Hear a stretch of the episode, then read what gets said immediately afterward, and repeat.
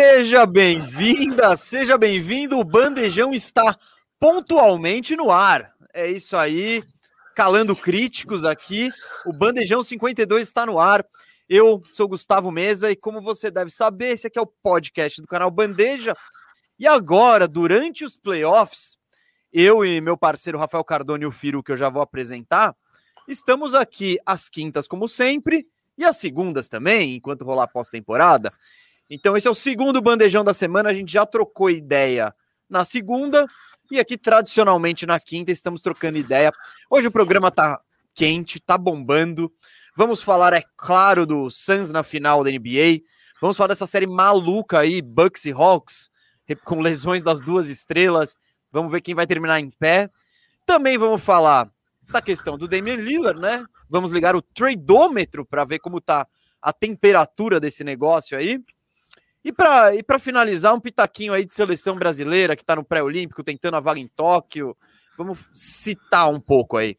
Mas é isso, né? Eu não esqueci nada, não. Rafael Cardone, meu amigo Peru. Fala aí, galera, beleza? É, cara, eu quase não consigo fazer o programa hoje, viu, Mesa? De tão triste que eu tô com a eliminação do meu clipaço aqui. Mas, ô Firu, você tem um pouco de culpa nisso, vai? Porque a galera falou, o pessoal queria que você cravasse Suns. Pro Clippers ter essa motivação extra tal. E você não. Você não fez isso. Você acreditou Ó, no Clipaço. Eu queria falar que eu vivo grande fase, porque segunda-feira eu falei que o Clipaço ia ganhar, falei que Clipaço ganhava, que não ia se entregar desse jeito, eles ganharam. E ontem eu soltei um vídeo. Não foi nas redes aqui do canal Bandeja porque é um vídeo ainda muito amador para os níveis aqui do canal. Em breve, quem sabe, vira um programa aqui se o Cascão me contratar para isso também.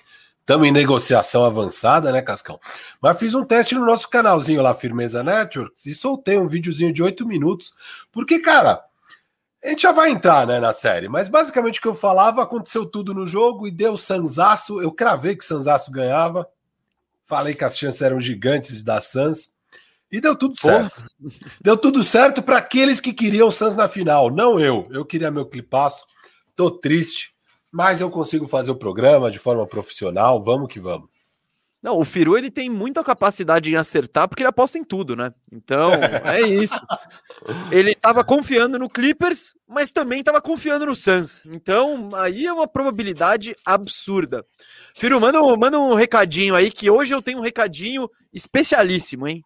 Então começa. Bom, vamos lá. Primeiro de tudo, vocês sabem que aqui o Bandejão, hoje em dia a gente faz live por causa da pandemia, mas é, então tem toda essa interação com vocês e tudo mais, mas eu e o Mês a gente se prepara muito para o programa, a gente monta a pauta, tudo igual a gente fazia antigamente quando era gravado. Então a gente tenta seguir a fluidez normal da nossa conversa, sem tanta interrupção e tudo mais. Mas óbvio que é legal a interação com vocês, então o que a gente tem feito é os espaços de super chat.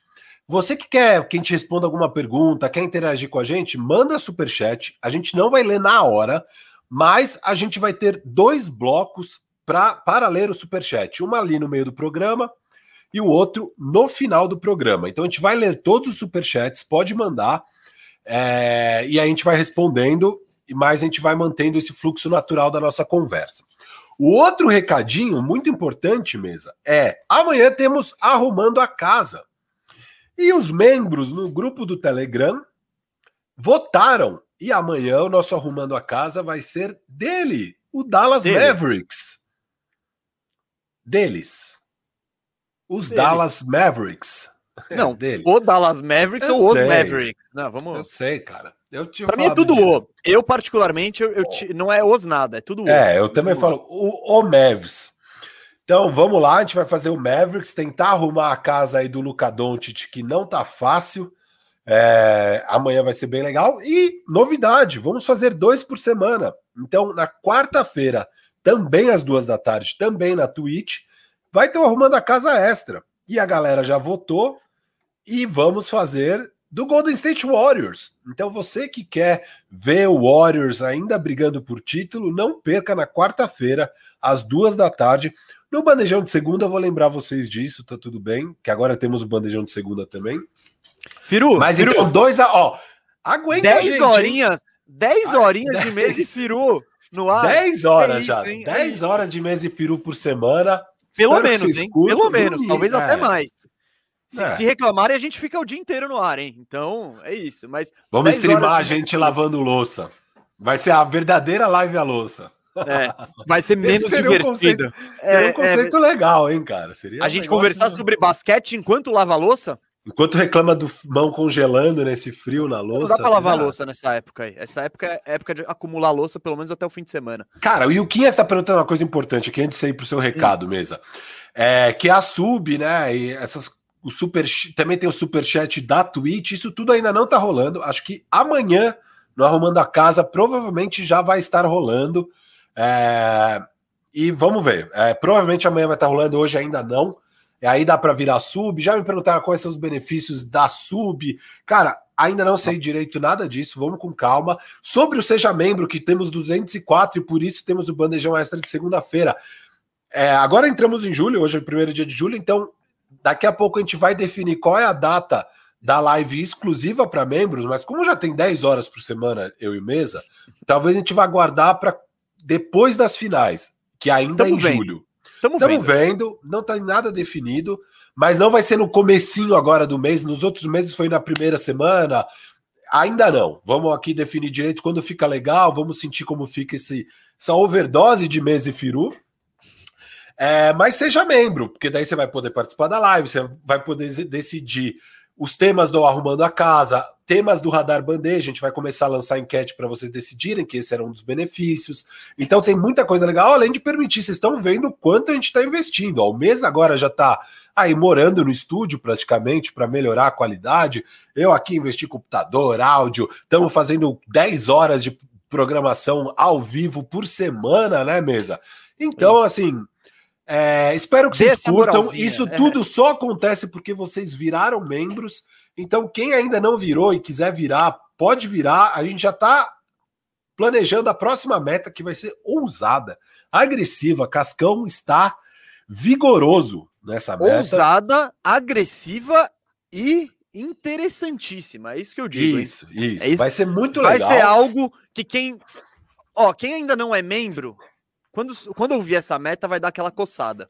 É. Putz, Já vai aqui. virando, por ver das confia na Exato. gente. A gente tá vem, vem crescendo, a gente tá crescendo, a gente tá ficando grande. A gente ainda não é grande, mas a gente tá ficando grande. E vai é. ficar cada vez melhor o nosso conteúdo, é, a nossa preparação, os nossos recursos, o tanto de programação. A gente tem vários programas que estamos bolando para Twitch. É, e, e, tentando também ver jeitos disso também ir para o YouTube de alguma forma. Então, tem muita coisa para acontecer. E falando nisso, você tem algum recado, Mesa? Olha, eu tenho um recado maravilhoso, muito legal. É uma imensa satisfação anunciar que o Bandejão tem o primeiro parceiro. Nós temos um parceiro aqui, uma empresa que está dando uma moral para gente, que é a Binomo. É a Binomo eu vou, eu vou daqui a pouquinho, vai aparecer um vídeo meu mesmo dando recado sobre a Binomo, se você ainda não conhece a Binomo. Mas antes de botar o vídeo e explicar exatamente como a Binomo funciona, eu queria agradecer você, você que está aí do outro lado, que se você não, não nos acompanhasse, não nos desse essa moral, não interagisse aqui, as, é, a Binomo, por exemplo, não teria interesse em aparecer no bandejão. E essa galera é muito legal, assim, é uma galera muito gente fina que acreditou no bandejão então, vou até pedir aqui pro, pro Cascão, põe na tela aí o recado que eu tô dando sobre a Binomo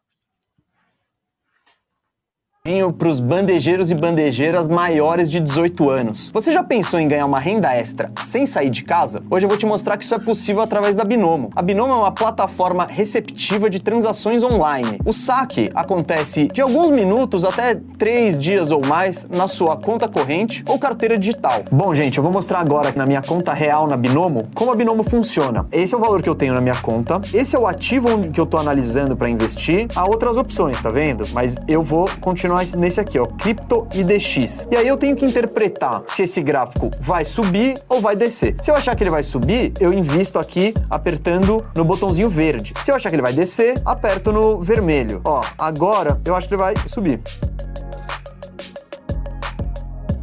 Aí, ó, tive um rendimento de R$ 7,28 com esse investimento que eu fiz aqui. Bom, se você ficou com alguma dúvida, tá com alguma insegurança, não tem problema. É só escanear o QR Code que tá na tela ou ir no link que tá na descrição, fazer o seu login na Binomo, que a Binomo vai te disponibilizar uma conta de demonstração no valor de 4 mil reais. Essa é uma conta para você praticar. Você não vai ganhar, mas também não vai perder. E tem mais uma parada bem legal. Se você colocar o cupom bandeja, você vai receber o dobro do que você investiu. Por exemplo, se você colocar 40 reais, que é o valor mínimo para entrar na Binomo, você vai receber 80 e assim por diante. E aí, curtiu? Se interessou? Então clica no link, faz seu cadastro e vem ser um binomista. ali ficou, ficou bonito. Oi, tô mutado? Já é, desmutei. Já, já Pô, legal ali. Gostei de me ver como garoto propaganda. Agradeço novamente aí o pessoal da Binomo que tá dando essa moral pro, pro bandejão. E eu queria te incentivar aí, você que tá do outro lado, pô, achou interessante, mas não sabe direito como funciona e tal. Eu falei no vídeo, a Binomo ela oferece uma conta demo para você praticar.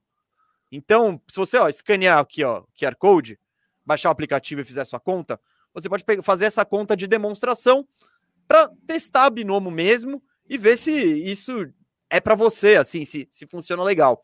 A gente é super fácil de usar, né, Firu? E, pô, é isso, galera. Fica essa recomendação. Mais uma vez, muito obrigado aí, pessoal da Binomo, por acreditar no bandejão. E, ó, aqui, ó, QR Code, pode escanear aqui e testa a Binomo, que é bem legal. Demais, demais. Muito legal essa parceria. Valeu todo mundo aí da Binomo.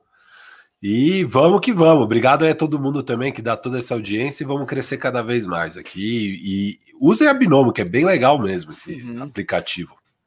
Sim, sim, é bem interessante. Estão falando que eu, eu, sou garoto propaganda, não sou só eu, não. O Binomo também acertou com o Firu. O próximo é, é dele, hein? O próximo é dele. É isso. Aí. Mas muito bom. Vamos começar a falar aqui dos playoffs? Vamos falar do. Bora! Vamos falar nem de playoffs, vamos falar de finais da NBA, porque temos o primeiro finalista definido. É isso mesmo, é o Phoenix Suns, que eliminou Los Angeles Clippers em seis jogos, é, jogou a, a zebra para longe, né? Porque eles eram favoritos nessa série, ainda mais sem Kawhi. E chegaram à decisão. É a primeira decisão da carreira de Chris Paul. E a gente precisa começar falando sobre ele, que foi o cara do jogo. O Chris Paul, Firu, ele anotou aqui, ó. Eu, eu, eu, essa bola foi bem importante. Assim, vou falar um pouco do jogo. O, o Suns estava pegando fogo, vai. No primeiro tempo, eles meteram 10 de 17 de bolas de 3. O Crowder estava metendo bola, Saric estava metendo bola. Mas ainda assim, o Clippers, que não estava metendo bola, estava ali, ó. 10 pontos. Morris 9, carregando. É, o, nunca critiquei, mas é isso. Aí não, Morris, é, no jogo passado ali, ele começou calando os críticos, mas depois ele dá aquela esfriada, né? Natural. Aí no, no terceiro quarto também, o, o Suns voltou a abrir uma, vanta uma vantagem, só que o Clippers foi chegando no placar. Chegando no placar, aí a vantagem saiu de dois dígitos. No que a vantagem bateu em sete pontos, faltando aqui, ó, anotei, ó, 1 minuto e 43 por jogar. O Clippers encostou e parecia que ia ser aquela história de outras vezes, assim, tipo, putz, não sei como, não sei de que jeito, mas esse time do Clippers está chegando, eles estão encostando no placar. E aí, quando a vantagem cai para sete pontos, Monte Williams olha para o banco, fala: Chris Paul, acabou seu descanso, volta para a quadra. E o Chris Paul, daí em diante, acho que ele teve a atuação definitiva de sua carreira até agora. Ele marcou, ó, porque ele, ele entrou em quadra, ele meteu oito pontos seguidos. Não é nem que oito pontos seguidos pelo Suns, não, oito pontos no jogo. E aí a, a vantagem que era em 7 já ficou tudo mais tranquilo e o Chris Paul continuou dando aquele show absurdo. Eu anotei aqui, foram desde essa cesta de três que eu falei, no a um minuto e pouco do, do fim do terceiro quarto, ele marcou 26 pontos. E eu 27. particularmente 27, boa, eu contei errado então, filho, deve ter faltado um lance livre aí. 27 e... do Chris Paul contra 18 do Clippers no período. Não, então, filho, o que eu tava falando, muito se falou do Chris Paul e o Chris Paul já estava entrando. Ele já estava entrando num terreno perigoso, filho, porque ele teve duas partidas péssimas, as duas anteriores a essa. Se, se o Suns perde esse jogo e vai para um jogo 7, imagina a pressão em cima do Chris Paul. Imagina se ele perde esse, Jogo Tendo ganhado os dois jogos é... sem ele, né? Os dois Exato. jogos sem ele ganha, ele chega, começa a ramelar. Na verdade, foram três jogos, né? O 3, o 4 e o 5 ele não foi bem. Ele volta no jogo 3. Ele volta no jogo 3, não é? Acho que sim, cara. Preciso é, lembrar, mas acredito que sim. É, ele, ele, voltou mal na Covid, estava até estranho. E ele tava precisando dessa grande partida, assim, porque, cara, sim. é isso. Ah, tem Covid. Cara, mas você é um jogador desse nível, você tá em quadra. Você tá em quadra, cara. Você tem que você jogar. Tem que fazer alguma coisa. Você é, tem que é. jogar. E o Chris Paul, Firu, eu acho que essa é a atuação definitiva da carreira dele até agora. Não, porque é isso, era um cenário de pressão. E, e, eu acho que ele entendeu meio que a urgência disso. Ele falou: Meu, se isso vai para um jogo 7, moiou. É, sabe? É, eu, eu, antes ele, ele tava com essa história de underdog, né? Pô, que, que legal. Imagina se o Chris Paul chegar, que bacana. Mas as questões das lesões, eu acho que inverteram tudo. Jogaram, tipo, não tem underdog. É tipo, Chris Paul, contra esse Clippers aí, você tem que chegar na final. Não tem muita discussão. E, cara, é muito legal que ele cresceu a ocasião nesse momento. E, e, vamos ver na final, né? Mas eu acho que isso já é. Só de já estar na final, é, já é um ponto muito alto, assim, na carreira do Chris Paul. Sem dúvida, é algo que ele era muito cobrado, né?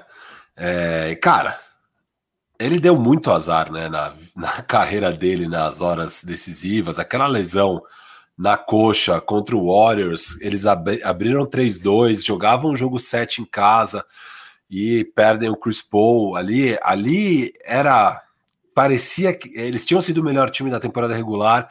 Parecia que eles iam finalmente alguém derrotar esse Warriors do Kevin Durant e ele machuca ali, é uma, ali era o melhor momento, né, para ele ser, assim, para ele se afirmar de vez, né, na, no nível de grandeza. Deu tudo errado. Ano seguinte as coisas não deram tão certo ali no Houston. Aí ele Confiro. começa a ser mega, é muito menosprezado. O Tillman Fertira fala a barbaridade que aquele é o pior contrato da NBA é, e, e dá um caminhão para trocar ele e pegar o Westbrook. E aí que o Houston desanda. Ele chega lá naquele OKC, leva o time para os playoffs e leva jogo 7 contra o Houston. É, e agora chega aí no Suns e eleva o patamar. Ele é esse é esse organizador da equipe e também o closer, né? Ele é o cara que você pode recorrer para fechar o jogo. Óbvio, o Booker também é um closer, mas, cara, você ter dois closers no seu backcourt e ainda um tão experiente contra o Chris Paul, acontece o que aconteceu nesse jogo, né, Mesa? Você detalhou aí um pouco, eu queria, eu também anotei, eu queria até falar um pouco disso, porque... Ô, Firo, antes de você falar, só um segundo, só o negócio da sorte que você disse, eu acho que tudo que o Chris Paul teve de azar na isso, carreira. Isso, esse ano tá dando. É, voltou, eu, eu, ia, eu, eu ia é, falar isso. isso. É, a gente falar... tá entrosado, cara. A gente tá entrosado o, demais. Eu, fiz o gancho do azar que ele dava antes para falar que esse ano ele tá sendo recompensado com muita sorte, né? Porque, de fato, assim, todo mundo sabe, a gente não precisa ficar repetindo, é um playoffs que todo mundo tá se machucando. É, acho que qualquer time que avançasse aqui no Oeste poderia culpar. É, quem perdesse poderia culpar as próprias lesões o, do outro lado, o Clippers. Você tem um. Depois a gente vai falar mais de Clippers. É, é mas assim, o, o Suns, querendo ou não, pô, o Booker fica lá com aquela máscara jogando mal dois jogos. O Cameron Johnson, que estava bem, não joga. Isso aí é menor, óbvio, mas daí o Chris Paul perde os dois primeiros jogos, que já são dois jogos sem Chris Paul, e depois volta mal da Covid. Daí você, puta, nem sei se eu tenho é o Chris Paul mesmo, não. Daria, sabe? Tem contexto para reclamar, mas querendo ou não, esse é um Suns que, cara, pegou o Lakers com o LeBron baleado e sem Anthony Davis, depois pega o, o Nuggets sem Jamal Murray e agora dá essa sorte de pegar o Clippers sem o Kawhi, que é de longe o melhor jogador do time. E, e, e não só sem o Kawhi, depois eu vou, vou falar mais do Clippers, que não é só isso. Mas é isso, eles tinham que ganhar, eu acho que você falou muito bem falado isso, é, era obrigação do Suns vencer, e esse é um time que cumpre suas obrigações, não pipoca, e cumpriu a obrigação. Acho que eu até falei isso nesse vídeo que eu citei. O jogo 5, cara, é aquele jogo que você pode dar uma relaxada. Você abriu, você precisa só agora ganhar um jogo em três. É, e o outro time vem com aquela ferocidade, porque é o jogo da eliminação. Cara, é difícil equilibrar esses níveis de energia. Eu acho que rolou muito disso no jogo 5. Óbvio, não é só isso a história do jogo. É, e aí, esse jogo 6, eu esperava isso. É assim, esse jogo 6 é o que você falou. Não dava para o Suns vir relaxado e não vir com um senso de urgência muito apurado, porque se você deixa chegar no 3-3, Aí é muita pressão, né, para o jogo 7. E eles vieram, eles, e, e, você ouve isso na entrevista pós-jogo do Devin Booker, ele tá falando isso, ele falou, não, a gente veio com a certeza de que a gente tinha que ganhar hoje, não, não podia levar essa série para Phoenix, é, a gente queria voltar daqui já com a classificação para final, e cara, o time entrou assim prontinho, fora que daí eles já sabiam né, qual ia ser a estratégia do Clippers, o Monte Williams é, é maravilhoso, o game plan dele, o plano de jogo dele para a partida é perfeito, é, o Clippers atacando de forma muito rápida em, com pick and roll é, a, é, a, defesa, a zona do Clippers, e deu muito resultado, né? No primeiro quarto é, brilhante do DeAndre Ayton, eles utilizam muito bem essa arma. Ele foi 5 de 6, é, fez 10 pontos, pega três rebotes, dá um toco. E, e, assim, muita jogada linda, assim, tanto do time quanto dele individual, né? Tem uma do Ô, time. Firu. Fala. Não, não, queria falar que no jogo. Porque o, nesses dois últimos jogos o Clipper jogou sem o Zubat, né? Que a isso, gente até tinha falado da importância do Zubat. E no jogo passado, o Tailu, muito inteligentemente, né? E a gente já, eu já, já pedi minhas desculpas para ele na, na, na segunda-feira. E agora eu quero exaltar ele porque ele começa o jogo. Ele já tinha visto que o Zubat era fundamental, porque o small ball não estava dando certo. Mas ele não tinha outra opção, a não ser ir para o small ball. E aí ele começa o jogo com essa defesa em zona que deu uma bugada no Suns. E aí o Clipper já dispara na frente. E aí, claro, isso aí é um, é um truque, é como eles chamam de é um gimmick, né? É algo é. que você você testa para ter um resultado. Não dura o jogo inteiro, é. Não, não é, dura, não dura nem inteiro, dura muito menos. Muito é. menos uma série. Não, o ideal é que não dure nem o jogo. Aquele jogo até que durou o jogo inteiro, ficou com. Sim, não, mas não é o jogo inteiro, porque o, o, o é, Cousins é, também jogou, enfim, mas naquele Isso. período específico foi útil para o Clippers abrir uma vantagem. O, o Monte Williams é, foi esperto em trabalhar em como enfrentar essa zona e, de, e a maneira certa é justamente envolver o Eiton, né? Que é, é, fazer jogadas para que ele tenha né? facilidade. Né? É, Punir. que ele tenha facilidade de, de tirar vantagem dessa situação de marcadores mais baixos. Então, nisso aí, mérito para o Tailu no jogo 5, que conseguiu se manter vivo, ainda sem o Zubat, sem Kawhi, etc e tal. E mérito também para o Monte Williams, que viu um problema e solucionou. Mas desculpa aí, continua, Firu. Não, é isso. Muitos, eu imaginava exatamente isso nessa minha prévia do jogo. Eu falo isso, assim, tem muitos ajustes para serem feitos aqui a favor do Suns. Acho que o Clippers já vai estar tá com menos cartas na manga para essa partida, sabe? Fora o nível de intensidade que vai estar tá a mil do Suns, que não estava na outra partida. E aí, cara, é realmente utilizar o Eiton, fazer coisas que você já faz, não é fazer coisas novas, é que dá aquela bugada e você deixa de fazer as coisas que são naturais para você. E isso aqui é natural para o Suns rodar esses pick and rolls. Naquele jogo 5, você via direto o Eiton tentando ser alimentado, né? Receber a bola lá no post. Cara, vem rodar um pick and roll com, com o Chris Paul, cara. Vai dar tudo certo, sabe? É, e é isso para rolar esse pick and roll. É né? isso, e é isso que eles fizeram. É, foi pick and roll atrás de pick and roll. Cara, as jogadas dando muito certo e algumas lindas, né? depois já, mas no final, o Chris Paul já tinha sentado no final do primeiro quarto. Tem uma, tem uma jogada maravilhosa que o Cameron Payne puxa. Ele até fala assim: ah, 2 e 5 para identificar que ia ser com, com, o Devin Booker e com o Eiton. Aí o Booker vai lá para o fundo, ali para o garrafão mesmo, ali perto da tabela. O Eiton fica aqui dentro do garrafão, mas mais perto da linha. Aí ele vem e puxa o pick and roll alto. O Payne invade. E aí ele dá o pop lá para trás para o Booker, que o Booker daí se movimenta lá para a linha de três. O Booker recebe a bola, ele está livre para arremessar, mas aí o Eiton gira para dentro e mais livre ainda tá o Eiton. Ele faz uma, tipo, quase uma ponte aérea com o Eiton. Essa jogada foi maravilhosa, assim. São esses tipos de jogada que você vai desenhando contra essa defesa zona e se arrebenta o adversário. É, tem uma. E daí tem jogadas individuais também. O Eiton tava muito bem, né? Ele começa a partida voando. No outro jogo, ele faz nove field goals só, que é muito pouco. Eu comentei isso, né? Jogando contra um lineup é, small desses, você tem que usar mais o Eiton. Foram só nove tentativas. Nesse primeiro quarto, ele faz seis field goals é, tentativas e converte cinco, né? Ele termina o, o quarto com dez pontos No resto do jogo ele já nem é mais tão utilizado, mas esse primeiro quarto já, assim, já já deu a, a tônica, né, da, de como seria o Suns na partida. E tem uma bola ali que ele recebe no, no canto e tá sendo marcado bem pelo, pelo Paul George, cara. Ele dá um giro para cima do Paul George, vem e finaliza por trás da, do, do aro. É, assim, muito recurso, Eiton, né? Muito bom jogador, muito forte, muito físico, as leituras certinhas, e aquilo que a gente sempre falou, faz o simples, mas é um simples que às vezes é difícil, não é sim, só o sim. simples, simples, e executa bem. E, cara, que jogador, que partida não, no, dele, que partida no, dele. É né? o que a gente fala no futebol, né? Às vezes, Firo, fala, faz o simples, nem sempre o simples é, é simples, né? Você tocar e aparecer. E no basquete também não é assim. Mas claro, né, a gente até discutiu isso no nosso grupo do WhatsApp, Firo ele, o Eiton tá na situação perfeita para ele, né? Vamos, bom técnico, bom armador, chute em volta dele, né? É, se põe ele no Minnesota, se troca de papel ele com o Towns, por exemplo, talvez a gente estivesse falando do Eiton de outra maneira.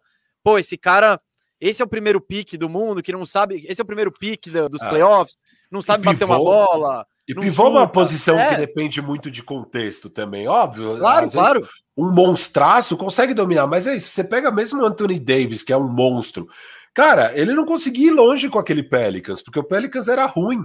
O Olha técnico. O é, e é isso. O Embiid, tipo, o, o Embiid o, ele, ele, é imparável, só que ele precisa receber a bola. E os Sixers não conseguem dar a bola para ele em condições favoráveis. Então, o próprio o... Shaq sempre precisou ter um Dwayne Wade, um Kobe Bryant para conseguir ter esse nível de sucesso gigante. O Shaq sozinho, sozinho, não conseguiria, por mais dominante que ele seja. É que o problema Sabe? do Shaq era não, era não bater lance livre, né? É, é sim, o, sim. É a síndrome é, de Yannis ali, de, de ser alguém nos três minutos finais precisa dar bola embaixo da mão aí. É. Mas é isso, eu tava falando é que o Aiton, cara, e, e, não tô desmerecendo ele, pelo contrário, já valorizei ele não, muito aqui é. nos playoffs, mas que situação perfeita, assim. Então, e claro, mérito do cara de tirar vantagem da situação muito favorável.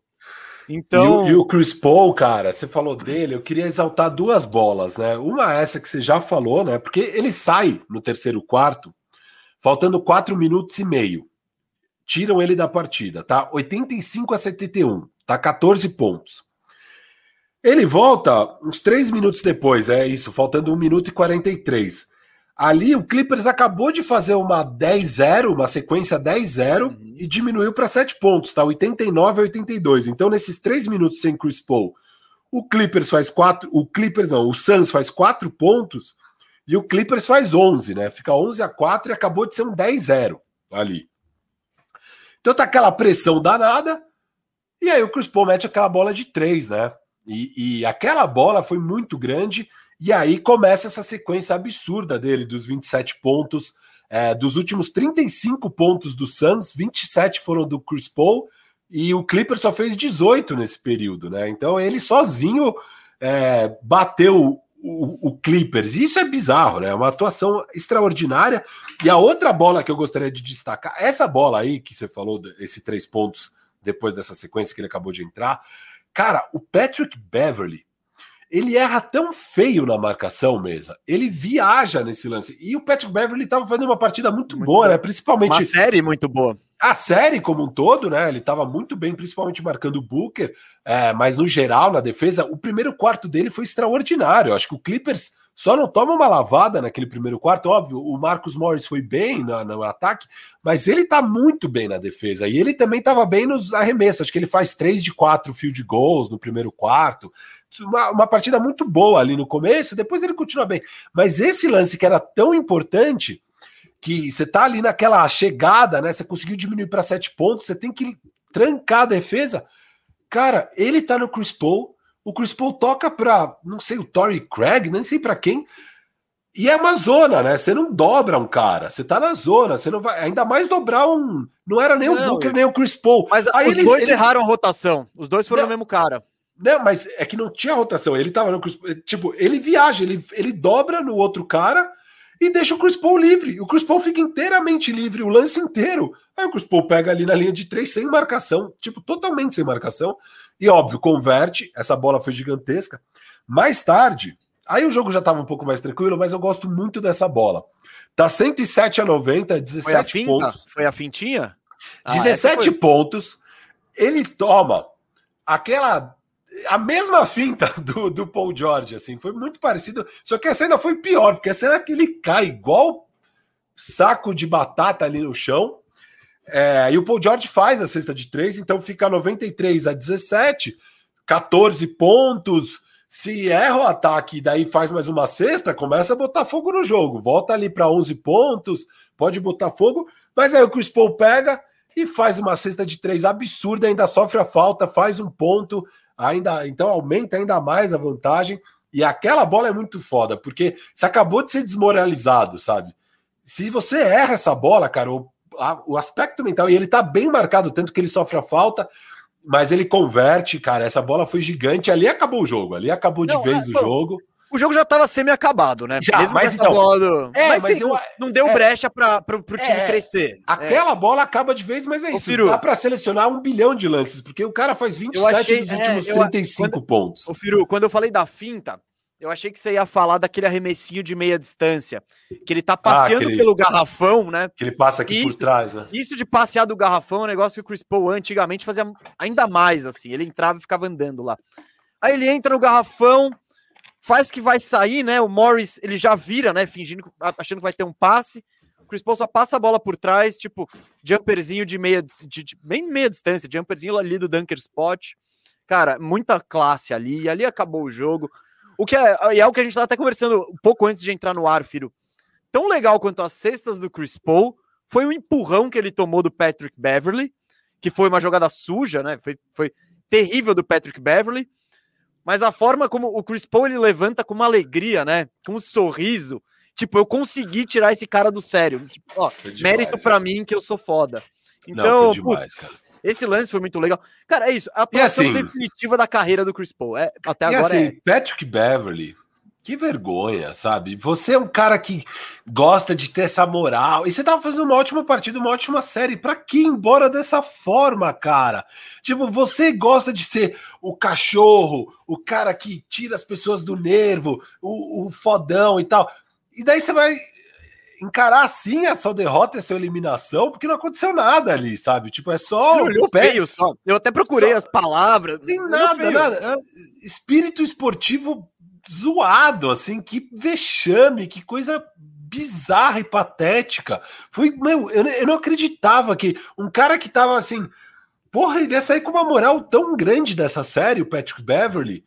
E agora, cara, a opinião pública geral é que ele é um otário. Basicamente é essa, sabe? Eu não, acho que, eu não acho que ele tá se preocupando com isso, viu, Firu? Ah, eu sei, mas assim. Mas, não, não, lógico, foi feio. foi feio. Pior foi ainda. mal perdedor, é. Foi, não, muito mal perdedor, muito mal não, perdedor. Então é, cara, não, é, é, mal Se você perdedor. é esse tipo de cachorrão, você tem que lidar bem com a derrota, cara. Tá ligado? Não, não é só você que pode provocar. Os é. caras, você tem. Tipo, você ficar falando um monte, batendo palma na cara dos caras e dizendo um monte, pode. Aí quando chega o outro e olha feio pra você, você não aguenta. Então, esse é o, essa é a grande questão. E foi óbvio, uma agressão por trás. Não, não isso é injustificável, Nossa, é coisa. Surreal, é isso. Surreal. Ele é mal perdedor. Mal perdedor, foi basicamente isso. Foi pequeno, não... né? Foi pequeno. Foi... O, o, o narrador da ESPN chama ele de Zé, de Zé Pequeno, né? Mas isso aí foi pequeno, né? Foi muito pequeno, cara, muito pequeno. É, não precisava ter saído assim, porque tava tão boa a série dele, né? E a gente não, ele, elogiando muito Ciro, Clippers de uma maneira é, geral. Ele, ele, ele, era um cara que não estava sendo nem escalado em alguns jogos. É não. isso, ele, ele, recuperou o valor dele de uma forma brutal, assim. E ele e ficou tipo... com.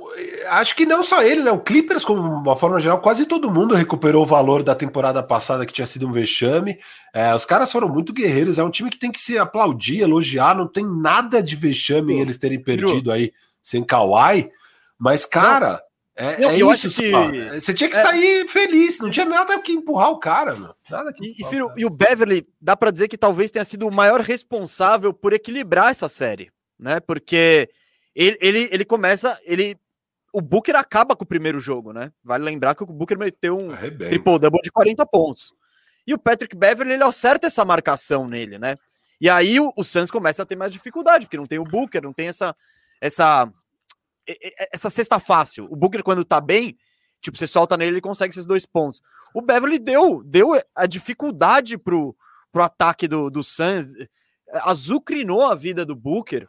E, sabe, era para ele sair bombando nessa série. Tipo, olha, Era para ter times fazendo fila para querer contratá-lo, do tipo, não, meu, esse é um marcador de perímetro. E era, um, e era uma coisa que ele já tinha sido na carreira, que com, com ultimamente ele tinha perdido esse valor e ele recuperou tudo nessa série, principalmente. Então, sei lá, muito.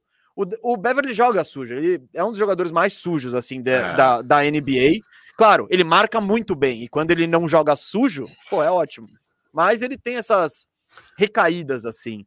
E, cara, foi muito, muito triste, né? Porque o, o Clippers, e até um pouco do que você falou, era para ter terminado essa série com uma baita moral. E eu acho que até terminou. Meu, terminou, terminou, terminou. Mas terminou de um jeito feio. Sabe? É, a, não, a isso. imagem não foi Ele legal. não precisava colocar esse, essa água aí no. no é. Não dá para falar chope, porque não dá para comemorar uma eliminação, mas assim, é isso, né, cara? Uma nota. Termina numa nota baixa, sendo que a nota estava altíssima. Firo, Agora, recebi um comunicado aqui, ó. É. Não, não. Você quer falar de Suns ainda? Não, eu ia já mudar, mas com gancho já bom. Mudar. Eu ia ter um, um gancho, gancho, bom. bom. É. Não, não, você vai poder usar, porque eu recebi uma mensagem aqui e me disseram que o Apocalipers foi cancelado, hein? Então é isso, gente. Apocalipers totalmente cancelado. Não vai rolar, tá? Você que, ao contrário de mim e do Firu, tava zicando o clipaço, tire seu cavalinho da chuva porque eles terminaram bem, né? Não, e é isso, né, cara? Agora, todos esses jogadores que antes você não conseguia trocar, porra, dá para trocar todos. E uma coisa que eu ia falar do Clippers, que sobre lesões e tal, uma coisa que a gente tem que lembrar é o seguinte, né? Esse é um time que deu errado no ano passado e que o que eles trouxeram, as duas peças que eles trouxeram para consertar o time, que era um armador, que é o Rondo, e um pivô, que era o Ibaka, não estavam jogando também. Então, só, só disso já, já não tinha. Ainda perde o melhor jogador, cara, que é o Kawhi, e o time vai que vai. Assim, aí.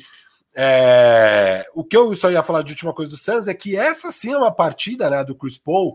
É só terminando de Chris Paul aqui, tá mesmo? Porque você falou que essa é a grande partida da carreira dele.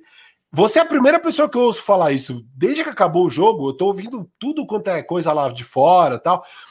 Eu ainda não vi uma pessoa falando isso, que esse é o jogo definitivo da carreira do Chris Paul, porque é uma carreira tão ilustre, com tantos claro. jogos incríveis, sabe? Tantos jogos incríveis. Esse, sem dúvida, foi um jogo incrível e é o jogo que coloca ele finalmente numa final de NBA. Então, sem dúvida, é um dos grandes jogos da carreira. Mas não tem ninguém falando que ah, esse jogo é definitivo é, para falar que o Chris Paul é foda. Sabe? Firu, esse... Ao contrário do que rolou com o Kevin Durant naquele jogo 5, né? É. Aquele lá, eu, eu ouvi é um bastante gente jogo. falando Não, é, que a atuação é da vida dele. É. Tipo... Então, e ao contrário, esse que era o meu gancho, porque e essa é uma partida de 41 pontos do franchise player que eu olho e falo, cara, essa é uma super estrela da liga. Esse cara é um monstro. Você assiste ontem o Chris Paul e você fica embasbacado. Cara, como que esse cara pode ser tão eu bom? Eu acho que eu sei onde você tá chegando.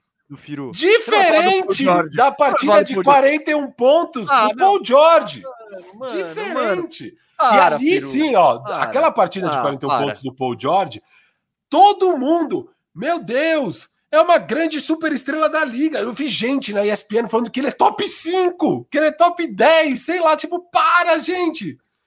Para! Não, o não, cara ó, fez 41 calma, pontos, calma, legal, calma, jogou bem, legal. Calma, o cara Vamos, fez 41 pontos, legal jogou bem, legal. Não dá para comparar aquela partida com essa partida de Chris Paul, cara. É outro nível. Os dois fizeram 41 pontos, os dois ganharam o jogo, os dois foram talvez o melhor da, da equipe. E aí eu falo talvez. É, ah, ele foi, ele foi o melhor, ele foi o melhor.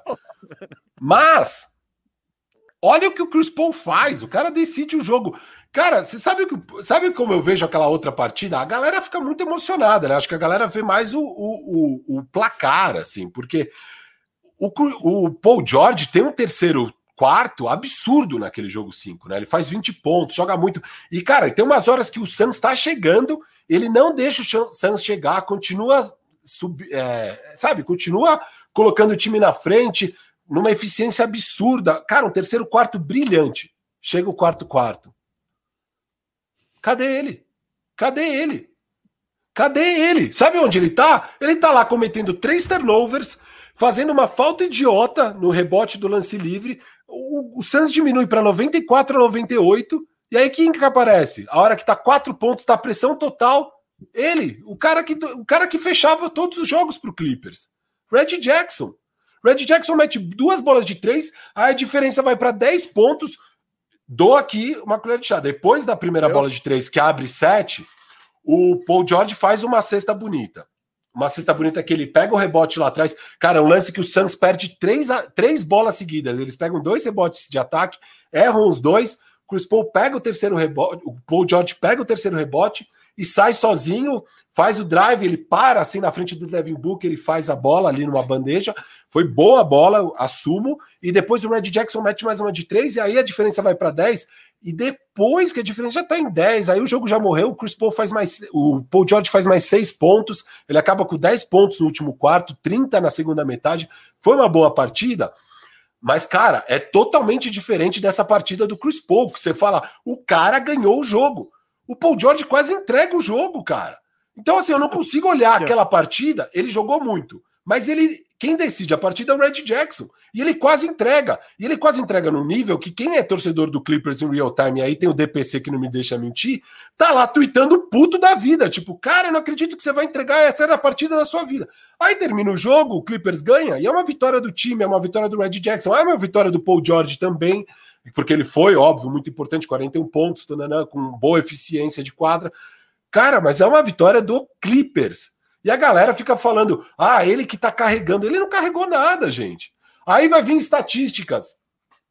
Meu Deus, é o único jogador que consegue fazer mais de 20 pontos. Vocês vão querer falar que esse cara é uma super estrela porque você está trazendo estatísticas de sequências de 20 pontos? Rapaz, 20 pontos é o terceiro do seu time que tem que fazer. Quantos jogos acima de 30 pontos tem o Paul George nessa pós-temporada? Quantos? Eu te falo quatro. Quatro. 4 de 19. Ele passou de 30 pontos em 4 jogos de 19. Você vai falar que ele é uma super estrela? Tenha dó. Vai. Ponto, posso, posso, posso, vai. posso. Vai, agora eu quero ouvir você, porque agora eu, agora tenho um monte de argumento aqui. Agora eu vou embora falando de Paul George. Vai. Você estudou o Paul George? Sim, eu Bastante. levantei número pra cacete aqui. relaxa, relaxa. Você veio pronto pra isso? Pronto, Não. pronto pro Slender. Esse cara aí. Eu vou falar mais, fala, vai. Não, fala. você vai. E eu nem vou falar muito assim. Eu só acho, eu acho, só acho que você tá pegando um pouco no pé dele. Vamos lá, o cara meteu 41 Ai, pontos. Calma, o cara meteu 41 pontos, 15 de 20 arremessos num jogo de eliminação. Uhum. Eu queria ver se o Michael Porter Jr. tivesse feito isso. Sem, e o jogo ia seguinte? ser um programa, ia ser um programa só de Michael Porter Jr. aqui. Meu Deus, ele com as costas na parede, aparece, mete 15 de 20. Papapá, papapá, papapá. Sabe? Eu não tô dizendo, e eu não tô entrando na onda desses caras que você falaram que ele é top 5 da liga, que ele. Não, eu não tô é entrando nessa onda da galera. Calma. Tipo, eu, eu, eu, eu acho que, particularmente, eu avalio bem o Paul George. Ele é um bom jogador. Ele é um cara de talento. É um Boa cara que pode fazer 41 pontos em, em 20 arremessos. Pouca gente no mundo consegue fazer isso. E ainda mais isso. no jogo de eliminação. Então você diminuir assim a atuação dele e dizer que o time, que ele fez 41 pontos, bateu o recorde da carreira, com as costas na parede, presta a ser eliminado, e que a vitória foi porque o Red Jackson meteu uma bola de três? Foi. Calma. As duas calma. coisas são verdadeiras. Ele calma. fez. É calma. isso. Assim, a grande. E aqui, ali acaba a partida e a galera. Cara, a ESPN teve a des, des, desfaçatez, e eu assisti os highlights, de não colocar a bola de três pontos do Red Jackson, que leva de 98 a 94 para 101 a 94, e colocar a bandejinha dele de dois pontos depois do Paul George. Eles montam essa narrativa do tipo, não, o Paul George foi o ah, cara. É um grande cara... acordo nacional para denegrir, o, para diminuir o Paul ja o Red Jackson. Não, mas para exaltar o Paul George, a galera exalta Porra, além da meu. conta, cara. Você não, acha que ele 41 carregou pontos em 20, em, em 15 de 20, filho, na boa. Você não, não tem como você. Essa vai ser difícil aí você você ficar. Não, mas eu falei que foi uma boa partida. O que eu tô falando é não, que. Uma boa, níveis... não é uma boa partida, é uma ótima partida. Tá bom, ótima partida. É excelente Dá para comparar com a partida do Chris Paul? Cara, de certa forma dá. É que o Chris dá. Paul.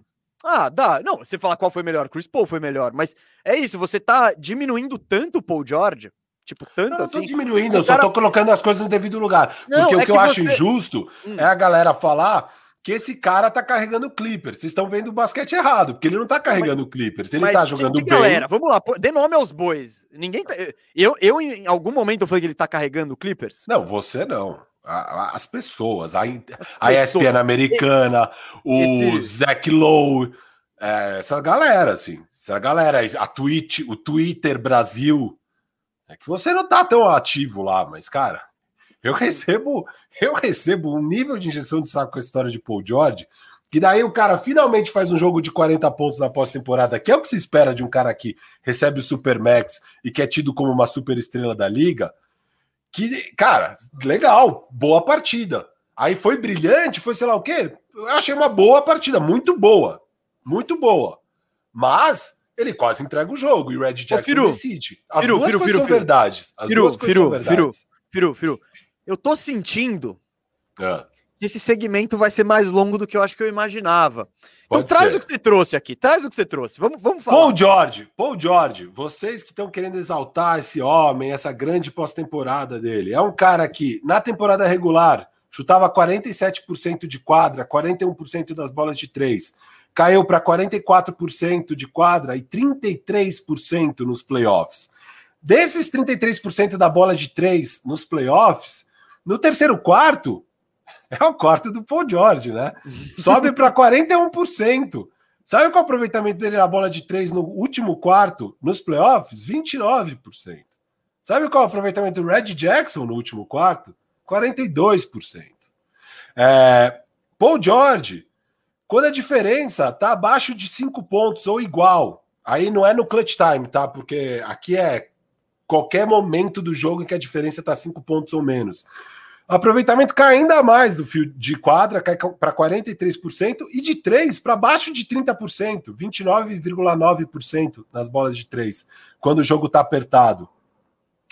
É, sabe qual é o número dele no clutch nessa pós-temporada? Toda pós-temporada, os 19 jogos, clutch time, 36% de quadra, 0% da bola de 3, zero, rosca.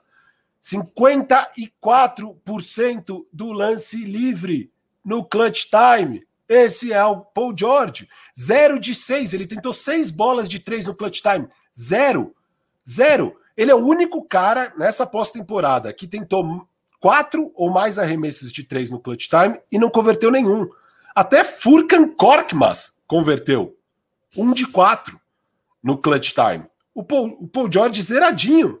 Zeradinho arremesso, ele vira o lance livre dele. Ele é um cara de 90% de lance livre.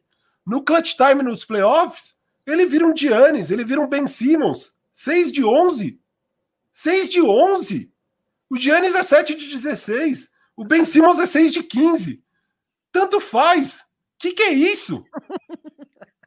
Que que é isso? Vocês estão falando sério? Essa super estrela de vocês é isso.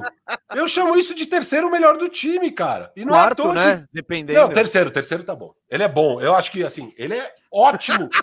terceiro melhor. Ele é assim, é o melhor, talvez o melhor terceiro melhor jogador da liga. Sim. E o Red Jackson é o segundo, né, desse time, e o Kawhi em primeiro. É isso que você. Não, só para esclarecer a, a nossa. Aí vamos lá, aí vamos tá lá. Só, só, falando dessa série, né? Nos é. quatro primeiros jogos que o Clippers fica 1-3, né? E tá sem o Kawhi, e tá 1-3. As médias dele, 27, 10, 6. Pô, boas médias, tal. Assim, boas médias. Ele é um cara que consegue ir enchendo. Com 36% de aproveitamento de quadra, 28% de 3, 70% do lance livre. E vocês querem que eu exalte esse cara? Nessa série de final de conferência. Aí, óbvio, jogo 5, belo jogo, 41, 13, 6, com seis turnovers, claro. Não vamos esquecer dos seis turnovers que quase decide o jogo para outro time. Mas um puta aproveitamento, 75 de quadra, 50 da bola de 3, 100% do lance livre, maravilha. No jogo da eliminação, 21 pontos. O Marcos Morris pontua mais que você? Sério? Sério, 17% da bola de três no jogo da eliminação? Porque não basta jogar um jogo bem. Que super estrela é essa? Ah, o jogo da eliminação, ele foi lá e fez 41 pontos. Legal. O jogo seguinte é da eliminação também. Você vai fazer 21 pontos, chutar uma de 6 de 3? Sério? Sério? Cara, é isso? É, Algo assim, mais? Não, é... eu só não é. entendi uma coisa, Firu. Ah, 15? 15 tentativas de arremesso de quadra no último jogo? Seu time está sendo eliminado, você é a única estrela que sobrou nesse time, você vai tentar 15 arremessos? Todos os últimos nove jogos você tentou 20 arremessos ou mais. Esse jogo você vai tentar 15. Você vai só desaparecer. Porque uma coisa é chutar mal, um de seis, beleza. Mas chuta mais quatro, cara. Chuta mais dez. Você é a estrela do time. Você vai deixar na mão do Marcos Morris? Sério, Morris Senior. É ele que vai ter que carregar esse time. Você não. E aí ele vai lá e dá, dá entrevista. Finalmente um jogo grande, né? Finalmente um jogo de 40 pontos na pós-temporada. Ai, eu sou perseguido. Ai, o que ele fala, as palavras dele é: eu recebo mais cobranças que os outros. Eu sinto isso sim. Cara, você já viu o nível de escrutínio em cima de um LeBron James? Em cima de qualquer outra superestrela? É que ninguém pipoca igual você, cara. Isso aqui é uma piada. Você falar que você é mais cobrado, mais cobrado que o LeBron James. Você tá louco? É que você é um pipoqueiro, cara. Você é um pipoqueiro. É simples. Se você não pipocasse tanto, você não precisasse do Red Jackson fechando os jogos. Se você não fosse lá no jogo de eliminação e chutasse só 15 bolas, um de seis, virasse o Ben Simmons no clutch no lance livre. Zero de seis no clutch na bola de três, cara. Para! Isso aí não é uma super estrela, é um bom jogador. E aí eu falo, pô, bela pós-temporada, pega aqui as médias dele. Isso aqui é um bom jogador. 27 pontos, ó, 27 pontos, 9,6 rebotes, 5,4 assistências, 44% de quadra e os 33, né, que caiu muito na bola de 3, é, 84% do lance livre. Pô, uma boa pós-temporada, eu concordo, não vou negar. Mas é uma boa pós-temporada para um, um cara ali bom, bom jogador, mas não uma estrela, super estrela da liga. É só isso. Só? Não tem mais nada? Nada. Terminei. Foi bom? Foi bom, cara. Foi, não, eu acho que despertou paixões aqui. Despertou paixões, acho que você falou bastante. Cara, eu continuo vim achando pronto. que você. Mesa, eu vim pronto. Eu vim pronto. Não, sobre esse segmento, sabe o que eu acho? É. Ele foi um pouco na contramão do que eu tava esperando pro programa. Eu achei que ia ser Clippers Good Vibes, é, Clipaço não rolou, não rolou Apocalipers. Pô, os caras tão Tão animado pro ano que vem. Olha essa base, onde, onde eles chegaram sem o Kawhi. Que legal, Clippers. E aí você me passa 20 minutos falando mal do Paul George. Eu, sabe o que eu faria? Um dia, eu, um jogo eu depois dele fazer animado. 41 pontos. Eu estaria 20 arremessos. 40, 75% de quadra. 40 pontos em 19 jogos de pós-temporada, eu diria isso. Cara, sabe o que eu estaria animado se eu sou clipaço? Porque agora tá esse hype, né? Paul George, ele não pipoca, ele é o cara. Ele carregou o clipaço, ele não carregou nada. Quem carregou foi o time, foi o Ty Lue, foi o Red Jackson, ele foi uma peça boa. É, cara, eu aproveitaria esse momento maravilhoso que tá no auge do valor do Paul George, pousaço, troca esse cara, arruma o time Cara, esse time é bom. Esse time é bom. Esse time é bom. Todo mundo é bom nesse time. O Tailu é bom. Kawhi, óbvio, é muito bom. Red Jackson é bom. Terence Mann é bom. O Marcus Morris é bom. Não, não é, time... não é, não, não é bom. Não é, Tic Batum. Tic Batum é bom. Não, não. O Morris é bom, mas não vale não, 16 milhões. Não é bom. Calma. Ele não é bom. Não. Ele é. Não, você tá. É que você tá confundindo nossa audiência. A audi... Nossa audiência não sabe qual é seu parâmetro. Você tá aqui falando que um o Paul George é um pé de rato, aí você fala Marcos Morris, bom. Você quer? Pô, bom. cara, mas tem que ver o, pelo nível de exigência dos caras, né? Não, tudo bem, o Paul George Ninguém ganha 35, acha que... Mas o Paul George ganha 35 milhões, o, Paul, o Marcos Morris ganha 18, eu prefiro pagar 35 pro Paul George do que 16. 18. Tá bom. Não, não, o contrato do Marcos Morris é ruim, mas assim, é um bom jogador. É, tudo bem, eu concordo, eu não pagaria isso, eu prefiro não ter ele por esse valor. Tá bom, isso aí eu te dou, tá? Yes. Mas é que ninguém Valeu. acha que o Marcos Morris vale isso. E todo mundo acha que, que o Paul George vale isso e mais, né? Mais eu não sei se todo mundo acha, eu acho que você acabou. Eu, eu aproveitaria o um momento de você... alta, alta não, não, eu entendo. troca isso, isso faz sentido. Time, tá? Isso faz sentido, eu não tô dizendo que não faz. Até porque Pela... vimos que provavelmente esse time joga melhor sem esses dois caras que têm exatamente o mesmo jogo, assim, tipo, o mesmo. Sabe, sem os dois ou sem um dos dois, você quer dizer? Não, sem estarem os dois em quadra, que Ah, fica tá. redundante. Então, eu acho que essa, essa tentativa de achar que isso ia dar super certo já se provou que não deu. É, não fez tanta falta o Kawhi, porque o time joga melhor, e obviamente o Kawhi ia ser muito melhor do que Paul George. É, então, assim, eu aproveitaria muito esse momento de alta do Paul George, valorizado, pousaço, pousaço, que carregou o clipaço até um jogo 6. Cara, troca ele. Vai ser ótimo pro Clippers. E eu gosto, ó, e sério, Não, agora de eu não- verdade. Sobre o Clippers, que não rolou Apocalipse, vamos agora fazer a parte boa. Realmente não rolou. E, eu falo de verdade, eu não tava falando pra fazer uma anti-zica, nada. Cara, eu ia ficar feliz se esse Clippers chegasse na final. Óbvio, eu ia ficar triste pelo Suns, mas é um time que, cara, me conquistou, assim, é um time o oposto do que mostrou na temporada passada, né? Que era um time meio escroto, que ficava zoando do adversário, que se tentava se escorar suas duas superestrelas e não aparecia ninguém do resto do elenco. É, cara, é um time que superou um monte de adversidade, que jogou pra caramba, as peças complementares, como um time, é, jogando como equipe mesmo, né? Não é aquele jogo de ISO que só dá a bola ali no Kawhi, dá a bola no Paul George, vamos ver o que acontece. Era um time mesmo, e um time muito bom de ver, muito aguerrido, muita força. E, cara, então, assim, eu gostei mesmo do Clippers. E a, e a pós-temporada do Paul George é isso. Foi uma pós-temporada boa, mas é, falta para ele. Ele não é esse cara que a galera fala. E aí eu Mas trocaria o- o ele. Já que a problema, galera filho- acha que ele é isso, já que a O galera problema é acha o, que ele é o isso. que a galera fala. Eu não sei o que a galera fala, mas ninguém pra mim trata o Paul George como uma super mega estrela, por mais que ele ganhe salário de super mega estrela. Ninguém trata ele como se fosse o Kawhi, ou como se fosse o LeBron, ou como se fosse. Eu acho que ele tá no patamar ali de Middleton, de Tobias, sabe? Eu acho que é isso. Essa onda do Paul George super estrela, Paul George monstrão. Cara, eu acho que não não sei quem que tá surfando nela ainda. É. Porque eu não vejo muito isso.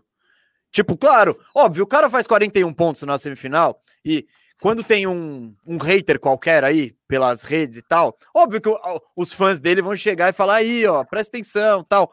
Mas eu não acho que porque o Clippers avançou tanto, ninguém colocou ele num patamar de super estrela, de não, a gente põe um time bom em volta do Paul George que você pode chegar.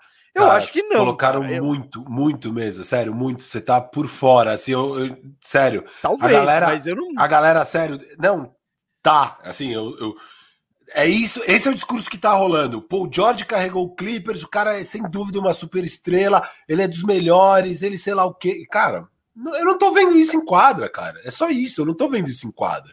Esse que é meu ponto, sabe? Não, então, e- e- ele é uma estrela, ele não é uma super estrela, podemos dizer. Não, mim, ele, eu- a gente avalia ele, ele é um, parecido. ele é um número dois. Sim, A eu gente, acho. a sim. gente avalia ele parecido. Eu coloquei ele como oit- sétimo melhor e você como oitavo melhor. Não, não, não, você não, ainda mas, ele mas, que eu. mas é que o nesses playoffs a gente colocou em sétimo melhor do que sobrava, não era muito difícil. Não, Sim. eu sei. Mas você colocou Eu- até o Drew Holiday na frente dele. Eu achei demais, cara. Coloquei, não. mas é isso. Ele é meio patamar Middleton, assim. Que, cara, Sim, mas, é, não- o, mas é, é é o isso. que eu tô falando, é o que eu sempre falo. Eu botei o Middleton na frente dele, eu acho que é isso, sabe? É isso. Não é um são, não são, são, do- são caras que podem ser o segundo melhor jogador de um time campeão, eu acho. Campeão, Cara, não. então. dependendo, dependendo sim. Esse ano, cara, esse ano, se o Kawhi tá em quadra, eu acho que eles passam do. É óbvio, esses achismos e Então. tal. Não, mas eu é acho que esse ano, esse ano é bizarro. Mas Não, assim, tá, mas- esse ano talvez o, um time com o Bring Forbes de franchise player vai ser o campeão. Vamos ver o que acontece. Não mas sei, assim, não cara, Não, o, ano mas, ó, passado, o ano passado, o KCP foi o terceiro melhor jogador de um time campeão. terceiro, terceiro. Não, tá bom, mas é o KCP. Sabe? Não, então, o patamar, mas então é isso que eu segundo- tô ó, querendo dizer. Não, mas Segundo eu- é mais difícil. Segundo melhor, eu acho que nenhum time que tiver o Paul George como segundo melhor vai ser campeão. Esse é meu ponto. Ele é um bom Posso segundo. falar um negócio? Você Fala. põe o Paul George, até alguém disse aqui, você põe o Paul George no Atlanta Hawks, o Atlanta Hawks eu acho que ele levava o título esse ano. Não, mas esquece esse ano, pô. Vamos falar de um ano normal. tá. Esse ano que não tem ninguém. Legal. Ele ganharia do, do, do Bucks sem o coisa. Legal. Pô, show. Não vale, não vale. Esse, esse título vai vir com asterisco, então? Puta, cara. Não. É que é meio, acho- meio zoado esse papo de asterisco. No asterisco aconteceu o que aconteceu, mas assim, é é um ano diferente, né? Você não acha que esse ano tá chegando os dois melhores times pra final da NBA, não, né? não, não acho, mas isso já aconteceu outros anos. Claro, esse ano as lesões são sem precedentes, tal, mas É. é o que a gente falou. Todas essas últimas lesões nada Mesa, teve a ver com calendário. Mesa, ano enfim, normal, é. ano normal. Você acha que Tá. algum time é campeão com o Paul George como segunda estrela? Precisa de um elenco Eu profundo. Garanto que não. Sim. Você teria que ter um terceiro. Não, não, não. Exato. o terceiro teria que ser um bom, Middleton. quarto bom. O terceiro Não. teria que ser um cara do nível Cara, do Middleton. Ô, sei lá. Firo, esse Clippers, velho, eu não acho que ele tá longe assim. Ele, Tá ele... muito longe. Nossa, Não, eu não acho. O Kawhi não tá, eu acho, cara. Muito sabe? longe. né? Não, eu não. Sabe, eu, eu, eu, eu acho que não. E, e você tem que pensar, por exemplo, o Lakers. E nesse Nosso Clippers. querido Lakers, ele tá sempre um ano mais velho. O Anthony Davis tá sempre um ano com mais milhagem. O LeBron sempre um ano com mais milhagem. Então, há mais chances de rolar o que rolou esse ano, entendeu? Daqui pra frente, essas chances só aumentam pro LeBron e pro Anthony Davis. Então, enfim. Cara, eu não, eu não vejo um time que. Sei lá, Dallas, vai, que tem um Luca. Você coloca o Paul George, você acha que o Dallas ganha? Esse é o melhor o cenário, talvez. Pô, eu gosto desse Ou cenário. New Orleans com o Zion. Seriam os melhores cenários pro Paul George não, ser não, o segundo Luca, Luca, jogador. Luca, Luca, Zion. não. Luca. Não, Luca, cara, se você põe um time competente em volta, eu acho que sim, Firu. Eu acho que sim, cara. Você vai que Eu brigar. acho que não. Porque, cara, o que o Luca precisa é um cara que vai. Não adianta ter o Paul George que daí no último quarto ele vai sumir. É melhor ter o. Red Jackson. O, o Luca é melhor ter o Red Jackson. Que é o cara que vai fazer os arremessos grandes. Mas você não vai chegar louco. Tá bom, mas que nem. E é que Porque carregar o do- piano, carregar esse piano, que é o que o Paul George faz bem. O Paul George faz bem o quê? Ele carrega o piano. A hora de decidir, esquece. Esquece esse cara na hora de decidir. Cara, carregar o piano o Lucas já carrega. Ele precisa ter mais Não, um não, cara mas- que ajude a fechar o jogo. Mas às vezes ele carrega o piano também e chega no último quarto pregado. Tanto Sim, que os sim, números históricos do Luca no clutch não são muito bons. Eu não sei como foi essa temporada, mas a temporada passada, por exemplo, não foi Não, bom. o, o aproveitamento dele nessa pós-temporada, né, na série contra o Clippers, caía sempre muito no último quarto, porque ele tava arrebentado já e tal. Mas assim, então, eu é. acho, cara, eu acho que você trouxe um eu bom prefiro, exemplo. eu prefiro ter o Red Jackson pro, pra Ah, jogar com para, o Luca. para, eu não, prefiro, não, cara, pro Eu não, Luca, eu prefiro. Eu prefiro E eu, eu acho, eu, eu tava ouvindo hoje, eu acho o Red Jackson é- ótimo. Não, um não, ótimo e eu, nem acho que o Red Jackson é melhor que o Paul George. O Paul George, obviamente, é um melhor jogador do que o Red Jackson. Mas pro que o Luca precisa, eu prefiro ter o Red Jackson. Não. Até pelo salário, né? Obviamente. Daí. Não, não, não, não tô entrando Conta- nesse. A gente é, só tá falando de é. jogador. Calma Isso, aí, calma isso, aí. é isso, jogador, não tem salário, não. tem nada. Sem contar salário, eu prefiro. Não. Pro, pro Luca. Não, eu não- tá? Pro não, cenário não, do. Luca. Pras... Porque é aquele ponto, né? Isso daqui não Você já viu que os wings do Lula, do Luca? Você já viu? Tipo, os Finney Smith Sim, lá, sim. o Kleber. Você acha que o Paul George não soma aí, não? Eu acho que é melhor. Você deixa Luca na armação, que você põe soma. um, Pô, você põe um ótimo. ala, sabe? Você fica com um time alto, enfim. Eu... Meu ponto é, eu acho que o, o, o, o Luca não briga por título colocando o Paul George lá. Com o resto de time mais decente, eu acho que briga. Vamos. Tá, essa é aquela boa questão que a gente nunca vai saber a resposta. Se tem o Red Jackson de terceiro melhor, aí pode ser. Aí pode ser. Que é viável. Luka, é- Paul George e Red Jackson. Vamos montar esse time pro Dallas. A gente arruma a casa do Arrumando Dallas a amanhã. casa. É, Vamos tentar meter o pousaço no Dallas. Vamos tentar isso aí. É, tá bem difícil, né? Porque, a não ser Muito que o difícil, Clippers muito esteja muito afim do Porzingis, que eu acho que ninguém no mundo está. Cara, arrumando a casa amanhã vai ser dureza. Nossos MVPs do canal Bandeja ali não facilitaram a nossa vida, não, hein? É, achei que ia ser o Warriors, achei que o Warriors ia ganhar. de- lancei enquete, achei que o Warriors ia ganhar, mas a galera quer muito o Dallas com uma equipe Firu, boa, cara. Firu, Fala. Firu, nosso segmento de Clippers aqui, acho que esticou um pouquinho. Mas foi bom, Vamos- acho que foi bom. Não, foi maravilhoso, foi maravilhoso. O pessoal amou. Uma parte odiou, mas tem uma parte que amou. Pra cada três Firu tá viajando, tinha um Firu tem razão aqui do lado, acho. Porque enquanto você não- começou a falar, eu não, eu, eu, eu não nego que eu dei uma dispersada um pouco, uma hora ou outra, tal. Isso é meio chato de você galera. falar. Mas eu sou honesto com a minha audiência. Eu, não, eu, eu, eu, eu, quero ser sincero aqui. A gente, o bandejão não tem mentiras entre nós e você. Então, é isso. Mas admitir, nosso segmento foi legal, foi bacana. O George adorou. Mas vamos pro super. Opa, vamos pro superchat, gente. Vamos pro superchat? Bora, aqui então o Bora. primeiro quadro do Superchat. Vamos focar nos que falam aqui de Clippers. Se tiver não, não, algum. não. Manda tudo, manda tudo, manda tudo. Mas se tiver de Atlanta, não. Só se tiver de Atlanta e coisa, deixa para depois, porque agora a gente vai entrar na final do leste. Então, o que, que você acha? Tá, vamos lá, vai, vai. vai. Acho que vai ser mais fácil a gente sair lendo. Então eu vou sair lendo aqui. Primeiro, agradecer o JT Tetsuya, que contribuiu. Gil Costa contribuiu também, muito obrigado. Guilherme Felício contribuiu aqui, muito obrigado. A gente diz que gente, por menor que seja a contribuição, ela nos ajuda muito, porque nos dá mais recursos, né? Quanto mais tiver, mais, mais recursos para a gente fazer mais conteúdo, como estamos fazendo nesses playoffs aqui. Então, por exemplo, essa semana, semana que vem, 10 horas de mesa e firu ao vivaço aqui. Então, estamos trabalhando, gente. Essa moral que vocês dão pra gente é demais. Vamos lá, Josemar Teixeira, que está de volta, hein? Josemar não acompanhou semana passada, que chegou atrasado, mas voltou, por causa do trabalho. Suns em 6, CP3 MVP, Suns campeões. Cê, cê, Firu, você acha que o Suns... Bom, cê, eu vou começar. Para mim, o, pegando o gancho da pergunta do, do Josemar, que não é nem uma pergunta, eu digo que o Suns é favorito contra qualquer um, né? Ainda mais os times baleados, não tem. E ainda mais com essa exibição do Chris Paul, que já tirou as dúvidas de se ele estava zoado da Covid ou não. Agora dá para esperar mais atuações assim do Chris Paul. Devin Booker já jogou sem a máscara, tá, deve continuar agora sem a máscara. Cara, não tem nenhum motivo para esse Suns completo ter qualquer tipo de dificuldade contra Atlanta Hawks e Bucks, mesmo se eles viessem completo, viu? Mas ainda mais sem as duas superestrelas de cada time. É, cara. Não, favorito assim, seria, mas tipo, ó. Não, seria completo, favorito, mas daria Bucks jogo. completo seria tipo favorito 52, 48, vai, eu não... Ah, eu diria agora, 65 já, mas agora é? vira 90. Com Yannis? Com Yannis, com Yannis, com Yannis. Ah, não, muito não. mais time, Não, muito mais time. É muito mais time, mas eles estão com umas dificuldadezinhas assim, né? Não sei se se eles fossem tão monstros assim, cara, o Clippers daria Bucks... tanto trabalho. Você acabou de não, detonar. Mas... Agora, agora eu vou revirar tudo aqui, eu vou revirar. Você acabou de detonar o Paul George. Aí você tá falando de um time que sem, não tinha outro, a outra superestrela. Tinha o Red Tinha um bando. Ah, oh, não, quero nem, não quero nem dar seguimento a isso. Ah, vamos vamos para a próxima aqui. Casares, o nosso grande Casares aqui, que tem um nome pitoresco, mas como ele é nosso brother aqui, a gente só chama pelo primeiro nome. Fala galera do Bandeja, é verdade que o Mesa não usa o grupo do Telegram porque tem muito cruzeirense lá? Abraços. Cara, eu apareço esporadicamente no grupo do Telegram porque eu, em geral, eu, eu sou menos social assim que o Firu.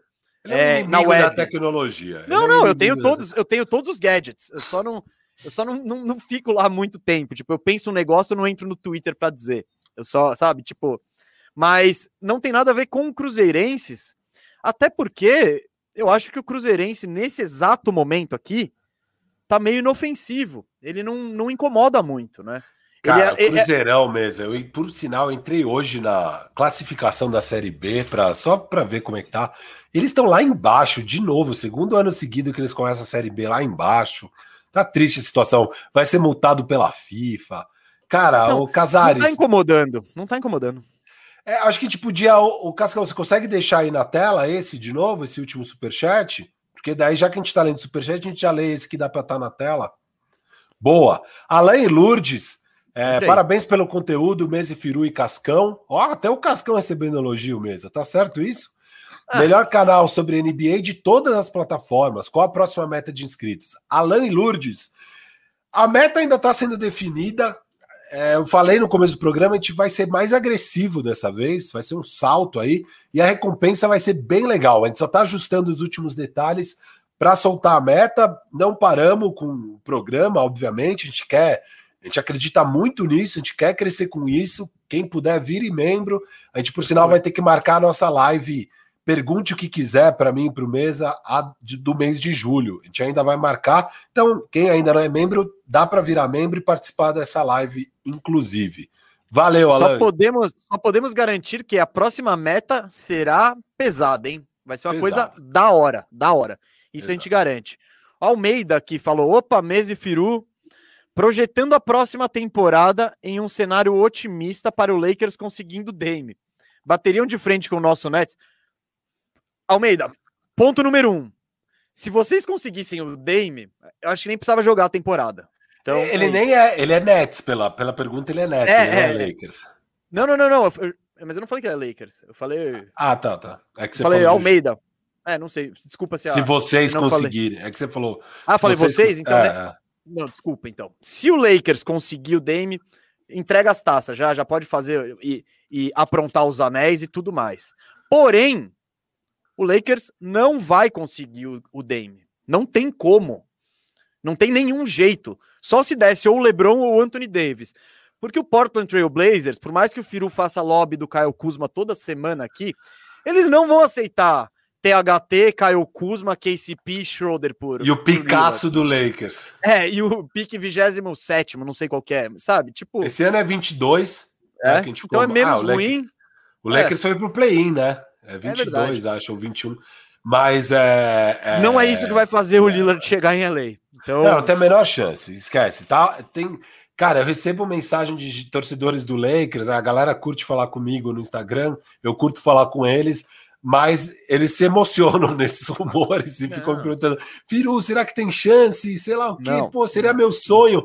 Cara, seria meu sonho mesmo ver o Lillard na camisa do Lakers, mas esquece, não tem a Eu acho que a probabilidade, chance, Firu, é tão grande quanto o LeBron pedir para se transferir por Orlando Magic.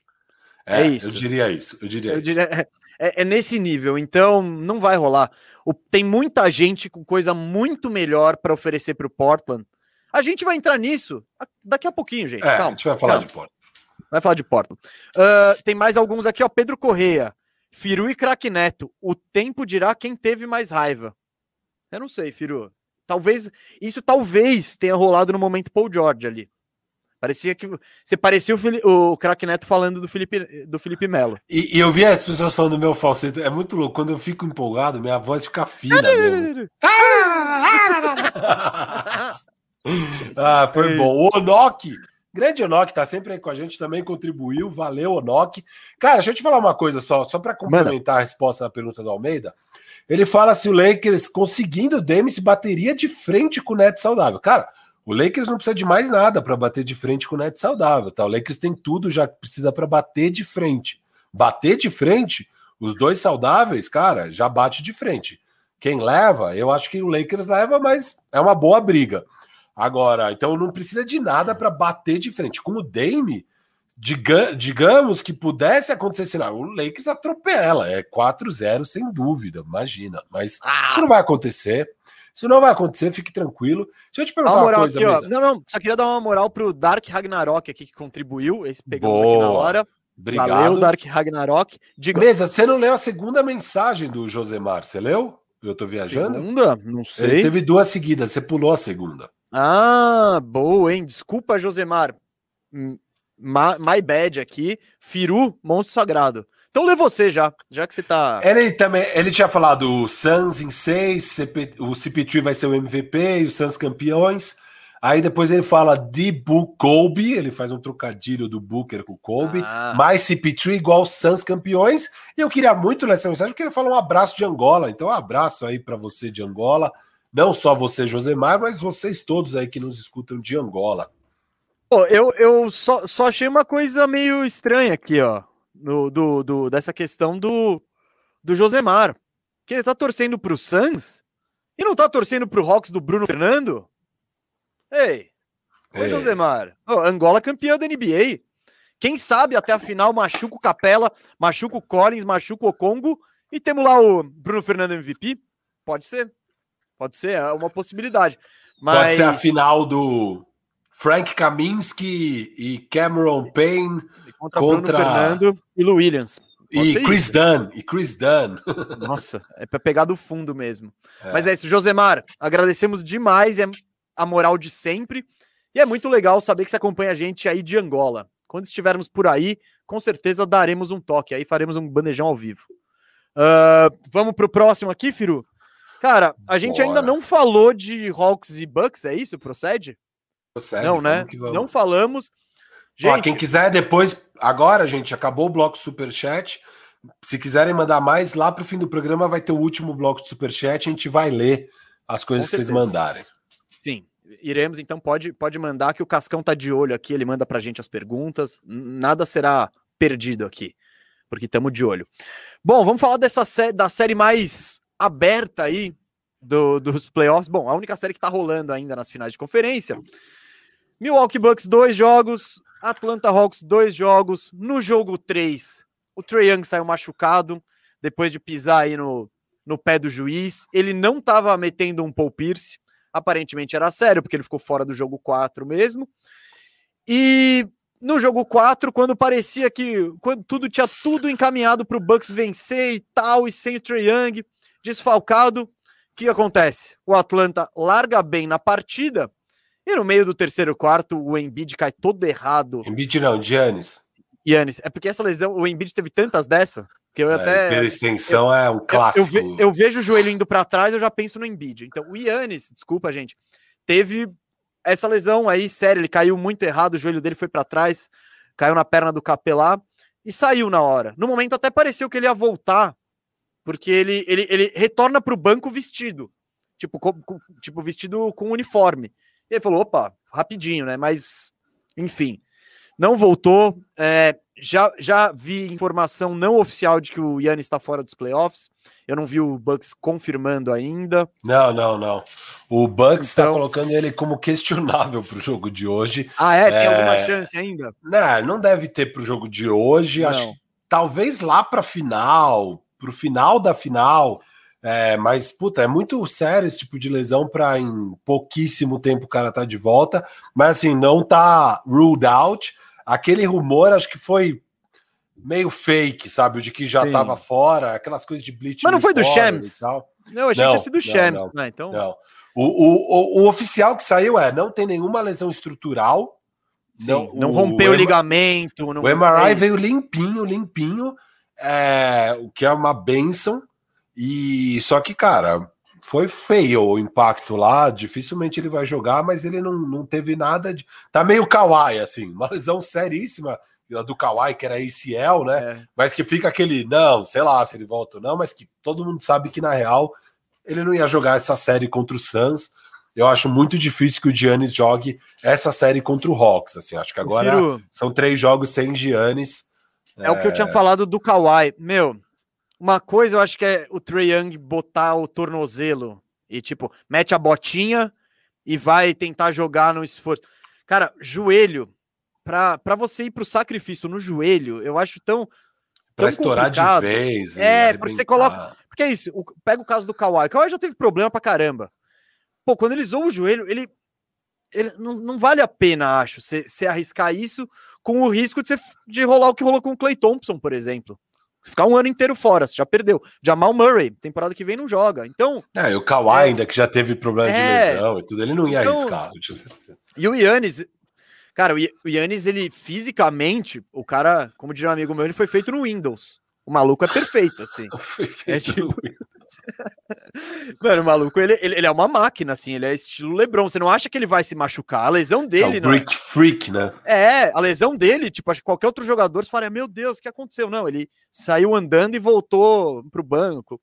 Enfim, mas o fato é, e eu tô trabalhando com essa hipótese, Firu, que é o jogo de as estrelas estão fora. De um lado é Chris Middleton e Drew Holiday, do outro Não, lado o jogo de hoje, que é jogo 5, né? Como tá empatado, não é eliminação pra ninguém, não vai jogar nem a pau no sacrifício nenhum dos dois. Talvez o time que perder vai colocar sua estrela no sacrifício no jogo 6, mas mesmo aí eu acho difícil, cara. A lesão do, Não, é. do Young foi feia. Óbvio, do Young tem mais chance de voltar, eu concordo com você, mas foi, foi. foi feia, cara. Ali é duas semaninhas, pelo menos, cara.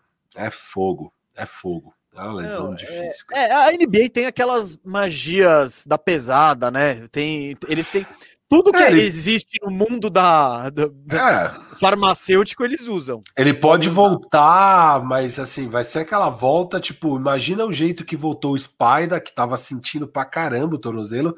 Eu acho que vai voltar ainda pior, sabe? É, E aí é muito ruim, né? Pô, uma das virtudes do jogo do Trae Young é a infiltração. Sim, Como é que sim. você vai Tira, tira isso dele. Não, ele, cara, ele ainda tem. Ele é um organizador, mínimo, ele é, inteligente. ele tem como. Mas é foda, porque assim, ele não é jogo. aquele cara que é um organizador, mas que tem altura e que daí sem físico, você... sei lá, o, o Harden, né? O Harden entrou, ele não conseguia andar, mas ele é um cara alto, ele consegue armar o time. Cara, o Trae Young baixinho, sem mobilidade, eu não sei nem se a parte de organizar o time ele vai conseguir fazer. Firo, isso Porque- eu acho que consegue. O problema, e aí o outro problema é, a gente sempre falou, né? E todo, não só a gente, o mundo fala que o Trae Young é um marcador bem abaixo da média, né? É um marcador ruim. E o Hawks tem tido sucesso em esconder ele, até porque os matchups ajudam. Tem um PJ Tucker ali, beleza, esconde ele lá. Com ele machucado, ele, ele já é um marcador ruim. Com é, dificuldade para se movimentar, é, vai ser um pra, é, seria um prato cheio assim pro ataque do, do Bucks assim. Então, eu acho complicado, seja lá como eles entrem, vai vai vai estar tá provavelmente debilitado. Ô Firu, o que eu quero saber é, beleza, tiramos dois caras ali, né? Em quem você confia mais aí para passar agora? Hawks, sem dúvida. Sem dúvida, o Hawks, assim. Cara, ó, ó, eu tinha te falado isso, né, no final do jogo 3 ali, que eu, eu jogaria o Lu Williams de titular. É, você era contra por causa da defesa, até era um argumento bom que você deu, mas assim, foi o que o Nate McMillan fez. Eles foram de Lu Williams, o Bog, Hunter, Collins e Capella. Assim, e na va... Não, não, não, pera, pera. Na vaga do, do Trey, é. eu não fui contra isso. Eu sou contra os dois, Firu. Trey e Lu Williams jogando juntos. Não, não, mas acho que você queria jogar. Você falou disso, você falou que você jogaria Bog e Hunter com a, o line-up grande, né? Com o Galo ah, de titular. Mas, mas assim. Sobre assim, isso, a gente estava especulando formações. Não, é, é. Isso tem que ver o que funciona. Né? Isso. Não... Mas assim, o Lu Williams jogou, jogou muito bem, muito né? Bem. Fez 20, 21 pontos, 5 rebotes, 8 assistências. 7 é... de 9 arremessos. 5 de 6 de 2, 2 de 3 de 3, 5 de 6 do lance livre, 35 minutos, jogou muito. Cara, nesses playoffs, de uma maneira geral, né? E ele tava naquele Clippers que todo mundo perdeu o valor, que a gente já tava falando no bloco anterior. Ele era um desses que mais perdeu o valor, né? E ano passado, nos playoffs, ele tava chutando 23% da bola de 3. E acho que isso foi o, o que mais Williams, derreteu. Não é, não é nem nesses playoffs. O Williams, ele historicamente tem playoffs horríveis. Ele é um é. dos piores jogadores de playoff da história. E esse ano ele tá com 48% é, na bola de três. Óbvio, o volume dele não tá muito grande, mas tá com 48% nos playoffs desse ano na bola de três. E esse jogo que ele teve muito volume, sem o. o não muito volume, né? Foram nove arremessos de quadra. Né? Já aumentou bem o volume, aumentou muito a minutagem dele. Ele foi muito eficiente e muito bom para o time. E na defesa, Cara, ele escondeu basicamente no Pat Connaughton e no PJ Tucker. E agora é, sem o Giannis ainda. E agora é a Fórmula Trae Young. É, é, é, a Fórmula Trae Young. Ele tá no papelzinho do Trae Young uhum. e beleza. É, e às vezes se escondeu no Drew Holiday, que também tá tendo uma série pífia. É, então são esses, assim, é boa a vida. Dá para você manter o Williams em quadra, mesmo ele sendo ruim de não, defesa. Não, com certeza. E, então esse time, cara, Lu Williams, Bogdanovich, Bogdanovich, é, depois a gente pode entrar aqui, mas ele teve um baita jogo, finalmente, né? Ele voltou. Não, isso série. já pode até dá até para falar muito. Ele, ele subiu a ocasião. Ele subiu. tava péssimo, péssimo. E esse era um jogo que o Atlanta precisava muito dele e ele jogou bem. Então, mesa nos três jogos, ah. nos três primeiros jogos, ele fez 7 de 28 de arremesso de quadra. Nesse jogo ele fez 7 de 19.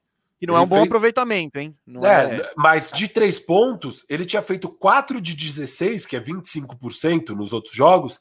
Nesse jogo, ele fez 6 de 14. Seis bolas de três. Ele fez 43% da linha de três. Ele foi mal no mid-range ali, mas no, no, no, perímetro ele foi bem. 20 pontos, que é o que ele tinha feito nos três jogos somados. É, três rebotes, cinco assistências, quatro roubos de bola. Isso me impressionou demais. E a maioria no primeiro quarto, ali, ele estava muito bem na defesa, cara. Muito ativo, as mãos ligeiras, muito concentrado. Ele cresceu demais para ocasião, esse jogo que precisava tanto deles.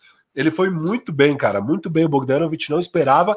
Então tava ele forte no perímetro, o Lu Williams fazendo cesta de tudo quanto era jeito, é, lance livre de três, infiltrando, e o Hunter muito bem no mid-range também. O Hunter tá muito bem no mid-range, o Hunter tá meio mal na bola de três na série, é, mas, cara, esse mid-rangezinho dele ali é bem confiável. O cara tem uma confiança absurda e na defesa ele é muito bom no jogo como um todo, né? Um baita jogador, o Hunter. Então você tem esse time, cara, que eu acho todos bons. Lu Williams, Bogdanovich, Hunter, Collins, Capella. Aí você ainda tem no banco Cam Reddish, que voltou bem, marcou muito bem, jogou, teve finalmente uma boa partida, mesmo no aproveitamento de quadra, ele foi bem. Galinari, o Congo, que de novo jogou bem, ganhou mais minutos, jogou bem. Cara, é um time bom. Do outro lado. Posso, te, posso contra-argumentar com o outro lado? Pode. Então, o, isso que você falou, concordo. Totalmente tem é um elenco profundo de bons jogadores, etc e tal. Só que do lado do Bucks estão os dois melhores jogadores da série. Tipo, é que, inclusive no nosso exercício que fizemos ali, ambos colocar, colocamos tanto o Middleton quanto o Drew Holiday na frente de qualquer outro cara do, do, do Atlanta. Você não colocou um, só colocou o trade do Atlanta entre os 10 melhores. Né? Tô, eu ainda eu coloquei, coloquei, o Capelá. Acho que eu coloquei o Hunter. Não, você colocou Red Jackson, Mikal, sei lá quem se colocou. Enfim. É possível. O, o, o que eu acho, Firu? Teoricamente, Holiday e Middleton tem que ser capazes de ganhar desse time do Atlanta sem o Trey É, não coloquei nem Collins nem Hunter. Eu fiquei querendo é. colocar, eu deixei o Micalzinho. É, então, porque era do Suns ali, seu lobby, a gente sabe como funciona. Mas, pensa, voltando a dizer o que eu tava falando, é, com Middleton e Holiday parece ser o suficiente para ganhar desse time. No, no da, cê, eu acho que você põe no videogame ali, da Bucks, porque eles têm um pouquinho mais de star power. A questão de sempre e eu vou trazer aqui de novo meu X Factor aqui, que já virou o Triple X Factor. Agora ele é o ele é o fator. Cara, o Middleton, ele teve aquele jogo 3 insano, com 38 pontos, 11 rebotes, 7 assistências. Cara, jogo 4, sem o Trae Young, Mesa. Ele, ele, ele, me faz 16 pontos, 6 de 17, e um jogo, cara, muito vencível. Era. Tava ali, era não, o Hawks não tinha o Trae Young, o Yannis se machucou só no terceiro quarto e o Hawks foi melhor o jogo inteiro. Quando chegou no terceiro quarto e o Yannis se machucou, meu Deus, deu, deu pane no, no, no Milwaukee. Eles entregaram. Tipo, nos dois minutos seguintes, sei lá, o, é, é um mais 10, tava 10 pontos, é, tava 10 pontos, 12, abriram para é, 20. Era isso. Então, é, então, sem o Ian, então, olha, tudo bem, tem o susto do momento, tá? Putz, e agora ele tá fora, a preocupação e o time dá uma bugada, beleza.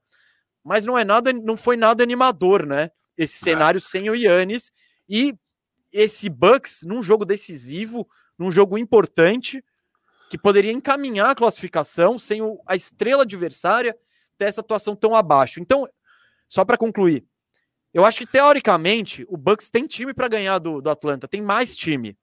Só que não dá para confiar nesses caras. Esse é o grande ponto. Não dá para confiar. O Drew Holiday, cara, ele tá vindo de. No jogo 3, ele, ele, ele meteu 6 pontos, 2 de 11, embora for, tenha ido bem na distribuição. E no jogo 4, ele fez 19, mas em 6 de 17. Esses dois caras, pro Milwaukee, eu, eu, e para palpitar, eu acho que o Milwaukee passa. Mas precisa desses dois caras, né? Precisa desses dois caras jogando bem, jogando muito. E eu tô falando Milwaukee passa sem segurança nenhuma, tá? É total achismo, enfim. Não, não estou convicto. Cara. Mas tá, tá interessante, vai ser interessante, vão ser confrontos interessantes, com certeza. É, é, cara, a série do Middleton, ele faz 15 pontos, 15 pontos, 38 aquele grande jogo e 16 pontos. É, tudo bem, ó, posso, o, bola de o, três. o segundo, o jogo 2 é, é, que foi uma, uma sacolada. Então, tá, né, ele, tá, mas... ele foi bem ali, então tudo bem, não é o não foi bola, uma atuação ruim. Na bola de 3, 0 de 9, 2 de 7, aí sim, 6 de 12, jogo bom, e 0 de 7. Cara, tirando o jogo bom, ele tá 2 de 23. É isso? De 3, é isso? Não sei. É. 2 de 23 na bola de 3. Eu vou 3. caçar essa informação pra você. Não, é, os outros três jogos, tirando o jogo bom onde ele fez 6 de 12, nos outros três jogos ele tá 2 de 23 na bola de 3.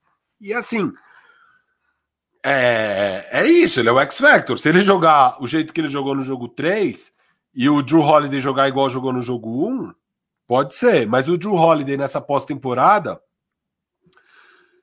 é, em 15 jogos do Milwaukee Bucks até agora, ele tem um jogo, um, acima de 22 pontos. Um jogo em 15 acima de 22 pontos. Ele tem 12 jogos abaixo de 19 pontos, cara. Tipo, não, não por um lado, é, ele, ele tava a, a chutando na principal dessa, Firo, dele não é, não é marcar pontos, mas, mas sim é decepcionante. Ele tava chutando 50% na temporada regular de quadra. Ele tá chutando 41 nos playoffs. Ele tava chutando 39% da bola de três. Ele era aquele cara quase um 50, 40, 90. Ele tá chutando 29 do perímetro. Assim, é, eu, eu, eu sou grande defensor do fator estrela para ganhar jogos. É até o motivo de que eu colocava o Lakers como campeão, apesar do resto do time ser meio uma porcaria. É, porque tinha os dois melhores, né? É aquele papo que a gente fala. Mas nesse caso aqui, eu acho que o fator. Não adianta ter os dois melhores. Não é, não é LeBron serem... e Anthony Davis. É, tipo, ah, tem os dois melhores. Tá, mas qual é a diferença do Drew Holiday pro Bogdanovich se o Bogdanovich estiver bem? Sabe, o Bogdanovich bem. Não tô falando Bogdanovich podre daqueles jogos. Bogdanovich que a gente viu, não vejo grande diferença. Pelo menos não de, do que ele tá produzindo. Óbvio, a expectativa é que o Drew Holiday possa ser bem melhor do que ele vem sendo. É que o Chris Middleton seja o Chris Middleton do jogo 3. Mas não é o que eles vêm mostrando. Nenhum jogo. Eu, eu, eu, eu tenho muito isso, assim. Eu acredito no que você me mostra que você é. Eu não vou ficar acreditando num potencial fantasioso se tudo der certo aquele dia. Cara, 15 Ufa. jogos, um, um acima de 22? Sério? É isso que a gente deu um all-in? Milwaukee Bucks, você deu seu futuro inteiro, quatro picks, sei lá. Você deu sua casa é, para pegar o Drew Holiday. Ele tem um jogo acima de 22 pontos? Sério? Middleton, 0 de 7, 2 de 7, 0 de 7, 0 de 9, 2 de 7, 0 de 7. Sério mesmo, cara? É assim. É, então, não, não, não. Firo, o que você tá falando faz todo sentido. Agora, tem, tem mais três jogos. Agora é uma melhor de três acreditar que esses caras vão arrebentar em dois jogos, porque eu acho que os dois vão precisar arrebentar. Não adianta um só jogar bem. Porque o jogo 3, o Middleton arrebenta, faz 38, mas o Giannis tem uma bela partida também. Você não tem mais o Giannis. Você vai ter que os dois jogar muito. Ou você vai acreditar que o Pat Connaughton vai meter 20 e o Bob Porres vai ter que meter 20. O Bom Brin Forbes. Ele é bom. Assim, hein? cara, tá difícil. Agora, do outro lado, um monte de jogador que pode meter 10, 15, sabe? E aí, óbvio, vai precisar de dois deles metendo 20. É, o Bogdanovich, o Williams, o, o Galinari, o Collins, todos eles têm capacidade Ele, de ter eles, um jogo Firo, Eles se dão ao luxo de alguns caras poderem ter jogos ruins. Isso. O é Bucks, é nesse exato momento, não pode se dar o luxo do, do Holiday e do Middleton irem mal. Mas, por outro lado, o o Atlanta é isso, não, não, é nenhuma máquina mais, é um time certinho, com muitos jogadores é, competentes, tá etc e tal. Cara, tá longe de ser uma máquina. Não, então, exato, é isso que eu tô, é tá isso que eu tô falando. Também é de se imaginar que dê para o Bucks sair com essa vitória. Eu apostei eu... nisso sem convicção. O Atlanta é. acha, o Firo acha que não, que vai dar Atlanta, mas é isso. Por um lado, que lixo, né? Estamos sem Trey e Yannis. Não, a outro, gente já tava, a gente já tava achando lixo. Equilibrou a gente já estava achando lixo que essa era a final de conferência, porque obviamente tinham times melhores na conferência para chegar lá. Tinha um time melhor, indiscutivelmente, vai, vamos é, Sem dúvida, Nets, o Brooklyn vai. Nets. Ah. É... O resto, esses Sixers aí era totalmente batível. Ah, não, mas um o Sixers, se tivesse o Embiid 100%. Ah, filho, filho, para, para, para, para. Meu, mano, olha que o, o Embiid podia estar 200%, o Ben Simmons ele ainda não ia meter lance livre, ainda não ah, ia pegar a bola no último não, quarto. Tá, tá bom. Mas enfim, a gente estava um pouco decepcionado com o nível dessa final de conferência que, pô, poderia ter sido mais alto. E aí, cara, cai as únicas duas superestrelas, né? Porque uhum. a gente falando de superestrela, são só Trey Young e Giannis. O resto tem bons jogadores aí e tal, né? Eu tava falando ali que o que o Paul George não é uma super estrela, obviamente o Middleton também não é. Para mim, são dois jogadores do mesmo patamar. A diferença, eu já falei no bandejão passado, que o Paul George é mais constante e constantemente não vai bem no último quarto. E o Middleton é um cara que é uma montanha russa. É isso que a gente está vendo: é 15, 15, 38, 16. Mas no Sim. dia do 38 ele vai decidir um jogo, coisa que o Paul George nunca faz. Mas assim, é, aí, sei lá, Escolhe seu veneno. O que, que você prefere? Eu prefiro o Middleton. Eu aceito totalmente quem prefere o Paul George. Eu acho que eles estão na mesmíssima prateleira e nenhum dos dois é uma super estrela da liga. São dois caras superestimados. Mas. É, eles não é são isso... superestimados, Firu. Eles não são superestimados. Eles ganham muito. É isso. É, eles são superestimados, acho que talvez na folha salarial. Não superestimados. E na opinião da imprensa norte-americana. Ah, mano, cara, eu que sou jornalista, eu digo, as pessoas têm que vender jornal, Firo. Tipo, se o. Se o você não vai vender o, o jornal falando, olha o Terence Mann. O bom Brin Forbes. O bo, olha o bom Brin Forbes acertando 60% de 3 e fazendo 6 pontos por jogo. Tipo, isso não vai vender o jornal. O que vai vender é Playoff P ou Pandemic P. Pá, escolha seu é. lado. Enfim, é. É, não, é um pouco que a gente faz em alguns temas aqui também, espinhosa. A gente não fica discutindo. Bom, eu ia falar que a gente não fica discutindo bom Brim Forbes, a gente fica, então fica, eu talvez esteja cara. errado. Eu trago o Itomura aqui. Então acho que talvez esse é. seja o problema do nosso programa aqui, mas tudo bem, vamos, vamos para o próximo assunto, Firu? Bora. Você tem algum adendo aqui dessa série? Algo que você quer dizer? Deixa eu olhar minhas anotações. Só ver se ah, não, tem se mais você tirar mais uma anotação estilo Paul George, eu vou. Eu não, vou não, anotaçõezinhas. Não, aqui, ó, tá tudo beleza, falei tudo. Então é isso. Eu acho que a Atlanta ganha. Eu concordo que, cara, eu acho que é isso. Quando a série, pô, você perde a super estrela, você perde, você perde um pouco o parâmetro para analisar total, com convicção total. o que, que vai acontecer. Sei Porque lá. Todos os times abre... funcionam em volta Isso. de suas superestrelas. Então.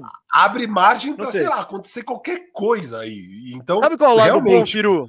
O é. lado bom é. Acho que teremos uma série disputada aí nesses últimos jogos. Você acha que vai para sete? Briga de foice. Cara, eu acho que sim. É. Se fosse para apostar hoje, né? Por que não? Nenhum desses times está se mostrando muito superior ao outro, né? Então, eu acho que, que é isso. Uh, Firu, vamos, vamos, vamos falar de mercado um pouquinho? Bora mesmo. Vamos falar de mercado? Bom, vamos falar, gente, da situação do Damian Lillard, né? A gente comentou um pouquinho isso no programa passado, né? Falou que saiu uma matéria aqui do, do Chris Haynes, né? Eu já vou dizer o que, que tem na matéria.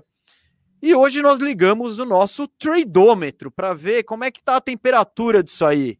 Como é que se é quente, não é quente, dá para levar a sério, não dá para levar a sério. Damian Lillard vai para o Lakers? Não. Mas todo o resto vamos discutir aqui. E de onde surgiu isso? Vai. Essa semana, no Yahoo Sports, o jornalista Chris Haynes fez uma matéria dizendo duas coisas principalmente: que o Lillard está em dúvida sobre a capacidade do Portland em montar um time campeão em volta dele, e que ele não estaria satisfeito com as críticas que ele recebeu após a contratação do Chauncey Billups que teve caso de, de assédio sexual, tal, não sei se chegou a ser estupro, enfim, foi um caso lá em, em 1997 que houve um acordo na justiça entre as duas partes, mas por causa da contratação do Billups, houve muitas críticas nas redes sociais. E o Lillard foi um dos caras atingidos por essas críticas, de acordo com a matéria, e de acordo com a matéria, o Lillard não teve é, participação na contratação muito, não é que foi o nome dele. O nome dele, na verdade, era até o Jason Kidd, isso ele disse publicamente. Bom, o Chris Haynes, quem, quem que é esse cara? Ele é um repórter americano que muita gente, aí eu ouvi falando no, no, no podcast do Zach Lowe, falando no podcast do Bill Simmons, que ele é um dos caras mais bem relacionados quando o assunto é Portland Trail Blazers e principalmente quando o assunto é Damian Lillard que eles têm uma relação. E por mais que na que na matéria não tenham aspas do Damian Lillard, tem aquele tipo fontes dizem, fontes não dizem, mas segundo o que disseram o Lowe e o Bill Simmons, é, dá para se imaginar que o Dame sabia que essa matéria estava saindo, que ela não foi publicada contra a vontade dele, vai, podemos dizer assim. Claro, é uma matéria curta até, que não diz muitas coisas, não diz de rumores, ele só fala isso. Dame tá tem dúvida com a, com a situação da diretoria do Portland, e o Dame não gostou de ter sido criticado pela contratação do Billups. E aí, Firo, você já no Twitter disse que seu tradeômetro não está muito pesado aí para esse caso, né? Meu trade mômetro aqui tá. Não, não, não, não, A gente já, já passou dessa fase. Não tem Tá no negativo, tá no negativo, zero esquentado, é, temperatura. Cara, tá, me lembra o, o porteiro da, da escola da, das minhas filhas, da creche, onde elas vão. Ele tem que medir a temperatura, daí ele tá com aquela pistolinha que coloca na testa. Só que ele faz tudo de qualquer jeito. O cara não espera dar o apitinho, o cara às vezes põe no pulso, essa coisa aí de pôr no pulso, essa loucura, né? Que não faz nenhum sentido. É, então, minha temperatura às vezes dá 32, parece que eu morri, eu vou pro IML, é 33. Eu tô meio assim com essa história do Dame sair de Portland. Eu tô nesse posso, nível aí. Posso só falar? Eu também não acho que tem muita coisa, e não é que, meu Deus do céu, Damian Lillard está no trading block, pá, liguem suas trade machines e vamos nessa. Não, eu acho eu acho que isso é meio que preliminar, de certa forma, plantado, vai. Do tipo, meu, vamos botar uma pressãozinha, vamos ver o que que. Qual que é a reação da galera. Porque o Damian Lillard, ele mesmo, Firu, se colocou pela própria postura que teve em toda a carreira, numa situação difícil, né? Porque ele sempre falou que era o cara fiel a Portland, que não queria sair, etc e tal. E, e provou isso até agora, tal. Muito legal, muito nobre. E só que agora, né, já passam os anos, o time não ganha, a base não, não é o que ele esperava, tem companheiros, me... você vê outras estrelas com companheiros melhores. Então eu acho que o Lillard, filho, ele tá nessa pegaria mal para ele pedir a troca, né? Mas eu particularmente acho que ele não tá muito satisfeito lá em Portland não. Cara, satisfeito ninguém tá, né? Tipo, ser eliminado por um por um time sem a sua segunda estrela, que era o caso. Ser você com o time titular e o outro time sem a segunda estrela, que é o Jamal Murray, né? Foi, foi feio.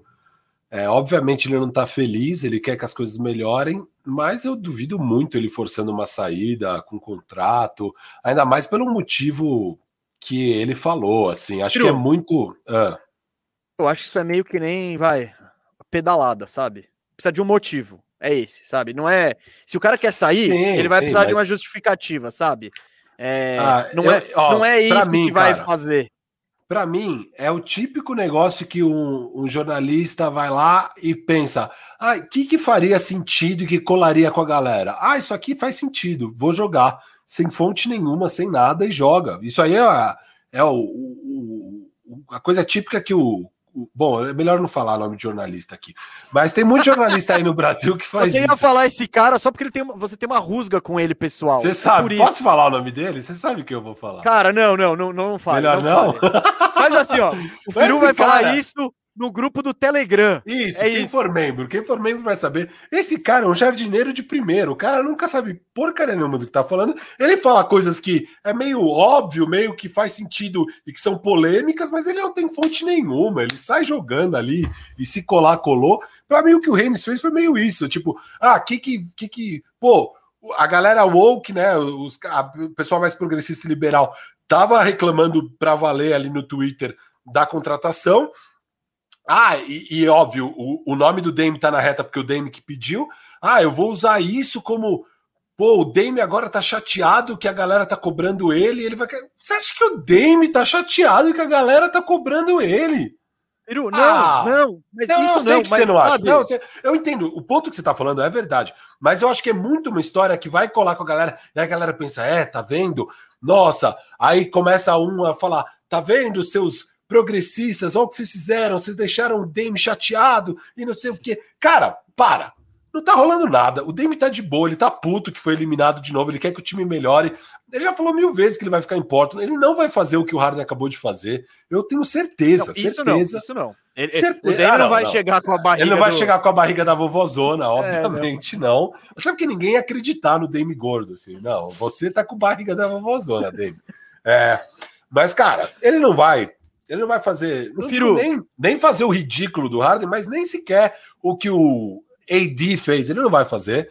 É, eu acho que ele fica lá e ele vai trabalhar aí. Cara, chegou o técnico que ele pediu. Ele vai agora trabalhar com o front office para arrumar o time. Não, ele pediu o Chauncey, cara. Ele pediu, ele pediu o Jason Kidd primeiro. Não, não, ele pediu o Chauncey também. Eu, eu tenho a notícia onde ele pede o Chauncey. É, ah, nessa mas... nota do Chris Haynes, fala Tem que não... Não, não, não, mas do, do Kidd ele falou publicamente. Do, ele soltou do... essas aspas. Eu não sei se do Billups. Filho, só, só, sobre, sobre essa questão, a matéria em si não me. Sabe, não ativa muito o alarme. O que me ativou foi depois que eu ouvi ali na imprensa americana a galera falando: Meu, esse jornalista, o cara é respeitado e ele tem contatos lá dentro. Eu acho que ele foi o setorista do Portland. Então, às vezes é muito essa questão de. de Ó, eu acho o Chris Haynes meio caído. Vou falar a real, assim, eu acho o Chris não, meio caído. Eu não, tô, eu não acompanho o trabalho não, dele. Eu tô dizendo é. que. Eu tô dizendo que ele é respeitado pela galera que eu respeito lá, pelo menos, sabe? Não, tipo, concordo, verdade. Eu, porque eu não tenho. É, a gente não sabe dizer. Eu não, eu não tenho nenhum contato no Portland, no Firo. Não, é, é isso. A gente sabe dizer algumas coisas. A gente sabe dizer que sei lá, você viu um rumor, só saiu no Bleach Reporter, pode jogar no lixo. Mas assim. é isso que eu tô dizendo, Firo. É, é, saiu de uma fonte que não é que não é caça-cliques, que não é. Sabe, que tem alguma coisa por trás. É um cara que conhece o Dame. E, por exemplo, você é um jornalista. Pensa, você tem um contato com o Damian Lillard. Você ia jogar isso tudo no lixo por causa dessa matéria? Não, não, tá ligado? E você não ia correr esse risco. Então, eu acho que o Lillard tem alguma ciência. O que eu, o que eu, interpretando tudo e o que eu acho é o que eu disse antes. Eu acho que foi uma, uma para testar a temperatura aí, sabe? Solta isso, vê se a diretoria se mexe, vê como é que fica a reação da imprensa, vê como a opinião pública reage. Entende? Eu acho que é meio que isso. É, Ele não está eu... satisfeito e é, falaram: tá. vamos soltar isso aqui e ver o que acontece. Eu não, eu não acho que é uma troca iminente. Eu, não, eu com certeza não acho que o Dame vai ter uma postura estilo Harden, estilo Anthony Davis. Mas eu acho que soltaram isso aí. Eu, eu não acho que o jornalista soltou isso sem a anuência do Lillard. Isso eu também acho muito pouco provável, pelo que eu já li. Firu, tá. Nenhum de nós está muito quente, né? Nisso aí. Mas é o assunto do momento. É. E, e isso é aquela coisa, pode evoluir, sempre pode surgir mais uma coisinha que deixa o Damian oh. Lillard bravo. Eu posso estar situação... completamente errado e o Chris Haynes tá pode, tá totalmente Haynes, bem informado. O Chris Haynes, na verdade, ele é um pouco mais insider que o Firu. Ah, um é. pouco. Ele tem não um sei contato ou outro a mais. Não, um é. pouco. Eu não, tô, eu não tô, eu não tô dizendo muito assim. Eu, eu sou o hoje brasileiro, hein? Cuidado. É, não fala isso para as pessoas, velho. Não fala isso. Porque, agora, por que ele é o hoje brasileiro? Porque é isso. Que, isso aí surgiu no nosso grupo de fantasy. O Chris Haynes me manda uma matéria. Chris Haynes conhece todo mundo, é amigo do Lillard. E ele manda essa matéria. Aí o hoje brasileiro vai no Twitter e fala: não tem nada aí, não tem nada. Eu sei, eu sei identificar quando não tem. Então é isso, gente.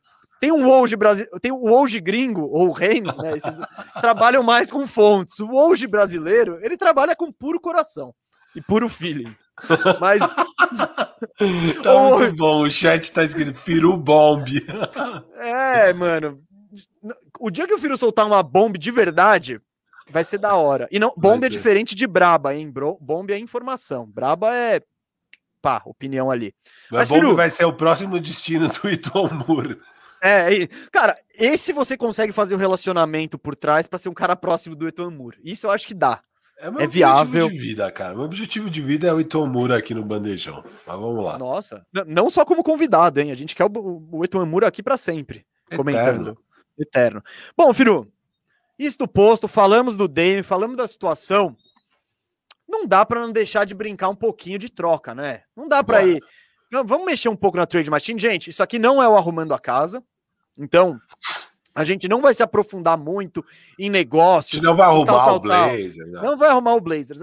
O que, que eu tô propondo? Cenários que façam sentido para o Portland e times que tenham coisa para oferecer para o Portland para o negócio rolar. É, claro, o Damian Lillard ele tá numa posição, né? O Portland ele tá numa posição maravilhosa se ele quiser trocar o Lillard, porque o Lillard tem mais três anos de contrato garantido e uma player option no quarto. Então, em geral, por exemplo, que nem quando o Anthony Davis estava no mercado. Meu, ele tinha um ano de contrato e nenhum time fazer loucura e dar muitas coisas, sabendo que ele não queria permanecer. O Orlando Magic não ia entrar na disputa. Por quê? Ele foi, ele foi pro Lakers? Por quê? Porque o Lakers sabia que, que o Anthony Davis ia permanecer. O Lillard, tipo, ele não, ele não vai poder falar um A se ele for trocado pro Orlando Magic. Tipo, porque ele tem contrato, ele pode fazer bico, pode fazer pode achar ruim, mas ele tem um compromisso longo. Ele não pode ficar quatro anos sem jogar basquete. Isto, isto posto novamente, o que eu queria dizer é: uh, os times têm, eles buscam ajudar a estrela quando chegam nesse ponto, quando a estrela pede para sair. Eles buscam mandar a estrela para um lugar que ela não ache ruim especificamente. Por quê? Porque o é para fazer uma fita, porque se você tratar mal seus jogadores e suas estrelas, a palavra espalha na liga. O agente fica, fica pistola. O agente do Lillard não vai facilitar com, com o Blazers quando for para negociar contratos de outros jogadores. E, bom, um exemplo é o, o que rolou com o Boston Celtics, né? Na troca do Isaiah Thomas. O Isaiah Thomas perdeu a irmã, teve uma atuação incrível nos playoffs. E, tipo, jogou no sacrifício. Jogou no sacrifício e Boston falou: beleza, vou trocar você pelo Kyrie pronto. Então, isso deu uma queimada geral assim em relação ao Boston. Então, eu queria explicar essa situação, Firu. Eu trouxe alguns times aqui E eu vou jogar para você e eu quero que você me diga o que você acha.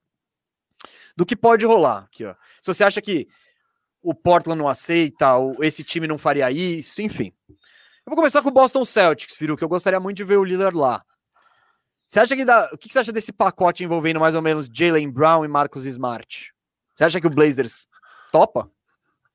Ah, cara, eu acho que é um pacote dos melhores que vão oferecer aí pela liga. Um pacote tipo Jalen Brown, Marcus Smart, mais um pique. É. Pô, é difícil superar esse, porque você tem uma quase super estrela no Jalen Brown, ainda jovem em, sob contrato, você tem um bom jogador de defesa, bom, um bom jogador no geral, num contrato bom que é o Smart, e ainda Pix e tal, cara, um baita pacote. É, é, dos que eu pensei na minha cabeça aqui e tal, é dos melhores é o do Boston. Sim, é, o Boston não ia querer trocar o Brown, né? Dizem, né? Eu até ouvi o é. Bill Simmons, que ele é torcedor do Boston. Ele falou: não quero trocar. Ele é meio que nem o Cauê. Eu não é. quero trocar, eu prefiro torcer pro Tatum e pro Brown. Mas, meu, do ponto de vista de time, meu Deus, ia fazer todo sentido. É, encaixa claro. melhor, né, cara? Você ter um, um, um ala mesmo no, no Tatum com com um armador, né, cara? Uhum. É, você vê, no fim das contas, você pegar Brown Tatum é meio Paul George Kawhi. É, que, cara, falta coisa, sabe? Você vai faltar pivô, vai faltar armador. Não. É muito bom, filho, eu acho, você ter esses dois alas que são meio Óbvio. iguais. E o legal é que eles trocar. estão numa timeline parecida. Eu acho que a grande questão é timeline, que é a linha do tempo. É, pô, eles têm idades parecidas, eles ainda têm muito tempo de contrato. Você pega o Lillard, você vai automaticamente para um win now, que talvez não seja o que o Boston quer. Porque eu já ouvi o Boston falando que o, o programa do Boston, a ideia é que chegar nos 27, 28 anos desses caras, com eles sendo baita líderes e estarem na maturidade perfeita, para aí sim o Boston ser um time campeão.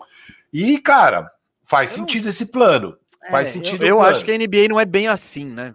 É, não é bem assim, mas o fato é você tá com uma folga, uma flexibilidade com esse time com os dois.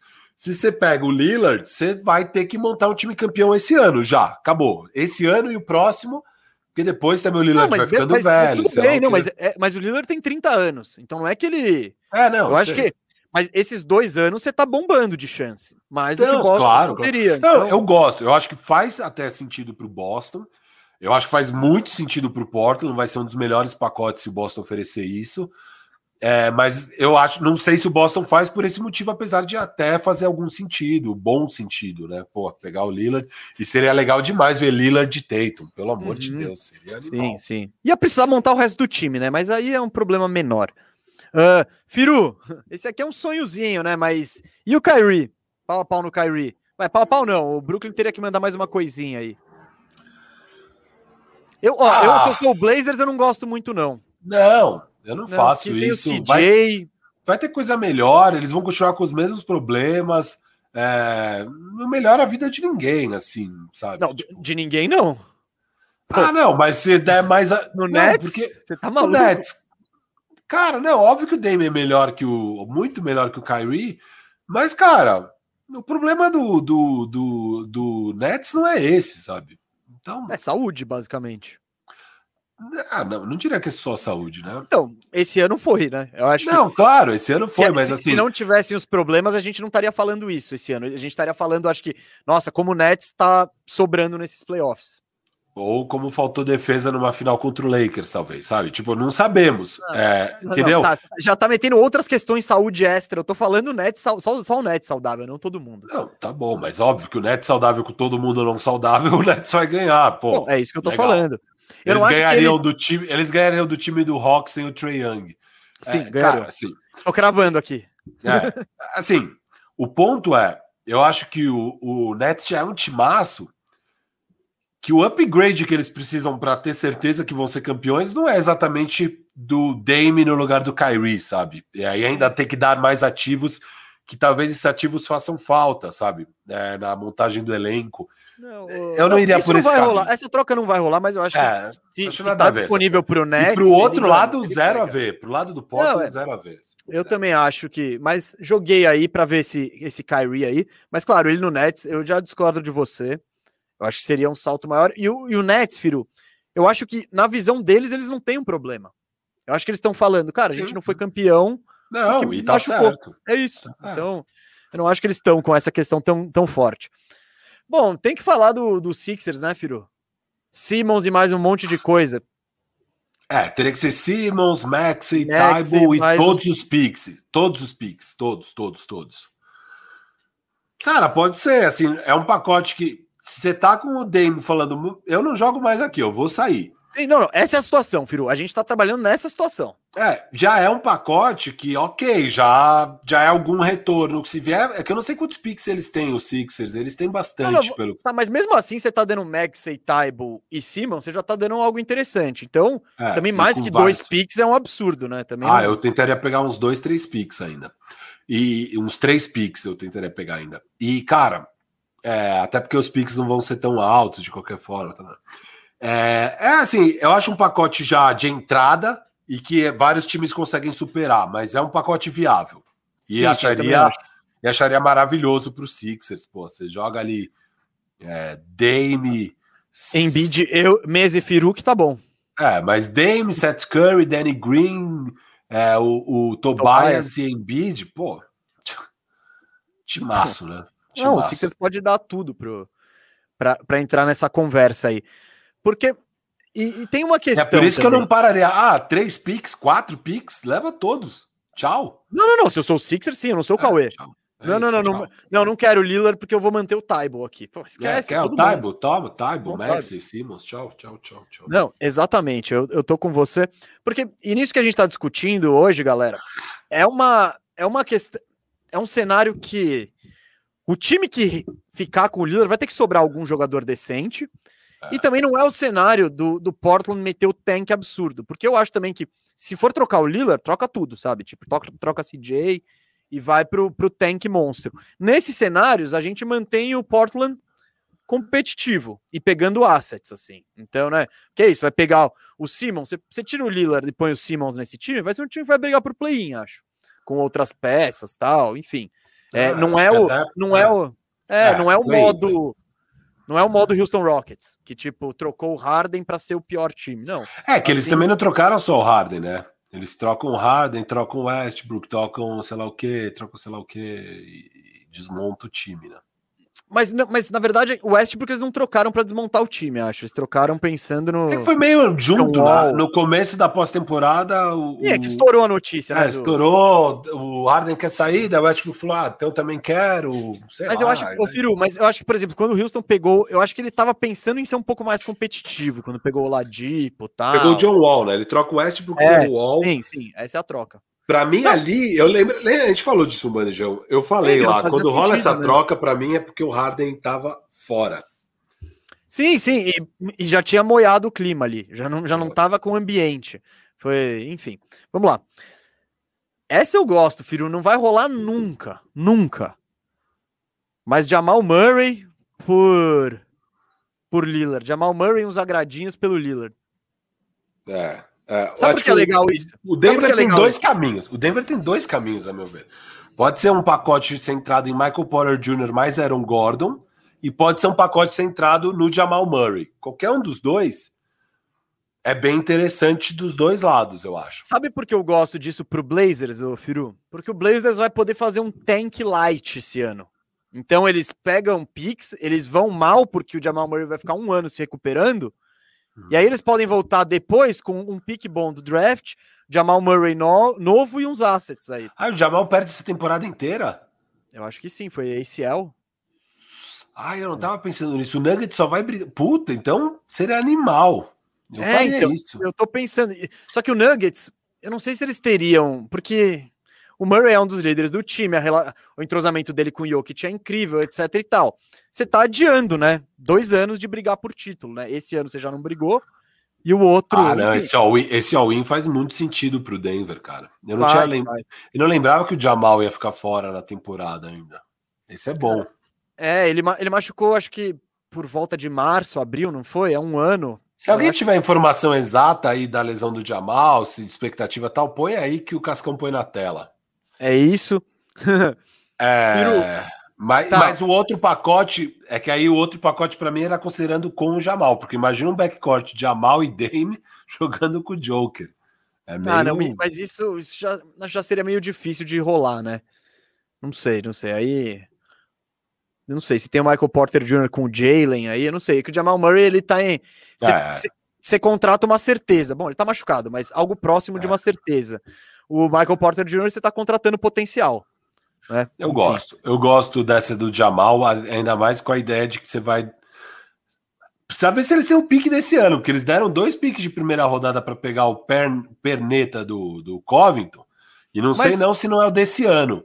Mas o Zé Mané, o, o Portland não vai mandar pique, ele vai receber pique. Mas eu tô falando, porque o seu argumento é o cara. Ah, entendi, o pique futuro. Isso, isso. Então, isso. Ah, porque ele vai seja... nessa temporada sem o Jamal e aí faz esse tankzinho de um ano, só que não adianta nada se você não tem o próprio pique. Né? Sim, sim, sim. É, vai ser um tank light, né? Mas tem que ver essa questão.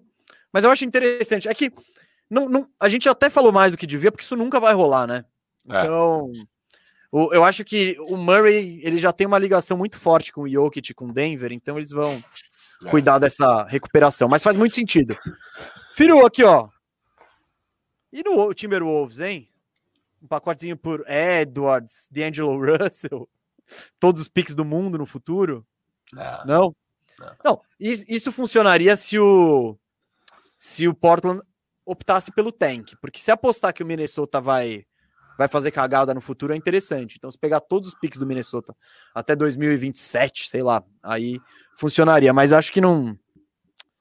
É, eles não, teriam que estar muito alto no Edwards para fazer isso rolar. É, não. É, não, não vai.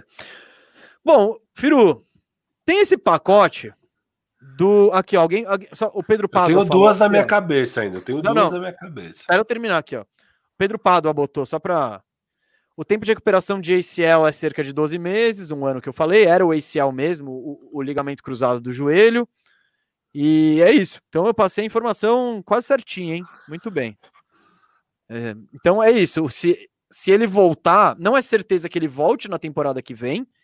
E se ele voltar, talvez volte meio devagar. E já, na, já perto dos playoffs. Então, é tipo que nem o. Talvez que nem o Clay, sabe? Esse ano que Pô, ele tava treinando, ele tava, mas não tava em condição de jogo. Então, é muito triste. Aí isso é uma água no chope do, do, do, Nuggets gigante, né?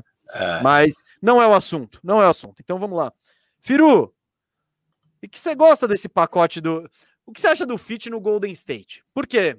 Wiggins, Wiseman e do, os dois picks desse ano eu acho um tremendo pacote. Por um lado, eu acho que seria muito da hora Lillard. Ah, seria videogame.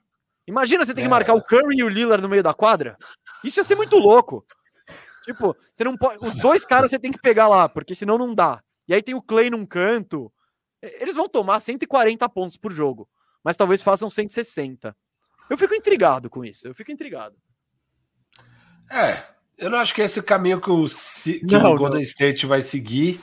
É, mas, gente vai, eles, vai arrumar o Golden State quarta-feira. É. Mas, mas, não tem nenhum jogador melhor para pegar do que o Dame por esse pacote. Se falar, é, mas não tem. O não, legal, é, o que seria bom isso é que ele seria um belo de um de um Você não vai falar sexto homem. Seguro, não, um seguro para se o Clay volta podre e tal, porque daí, cara, ah, o Clay voltou, mas tá ainda meio bichado, sei lá o que. Legal. Nosso backcourt é Stephen Curry e, e Lillard. Damian Pronto. Lillard. Você já tá brigando pelo título, não, não tem jeito. É... Não, o cobertor curto ia ser muito da hora no ataque. É, mas sei lá, eu, eu prefiro outros caminhos aí pro, pro Warriors, cara. Esse aí é, velho, você. É, sabe quando você tá jogando bola e vem aquele voleio, tipo, batem o escanteio e ela vem na altura pra você bater o voleio? Tem duas você chances. Pode, você ou você manda na gaveta ou você isola. A maior chance é você isolar. Mas você manda na gaveta, mano, é, é, meio que isso aí, é meio que isso. Eu acho que a situação é essa. Eu trouxe aqui para especular, para dar uma esquentada aqui, mas é, é, da hora. Bom, Paul George, não? Paul George por Dame e mais uns, uns negocinhos aí.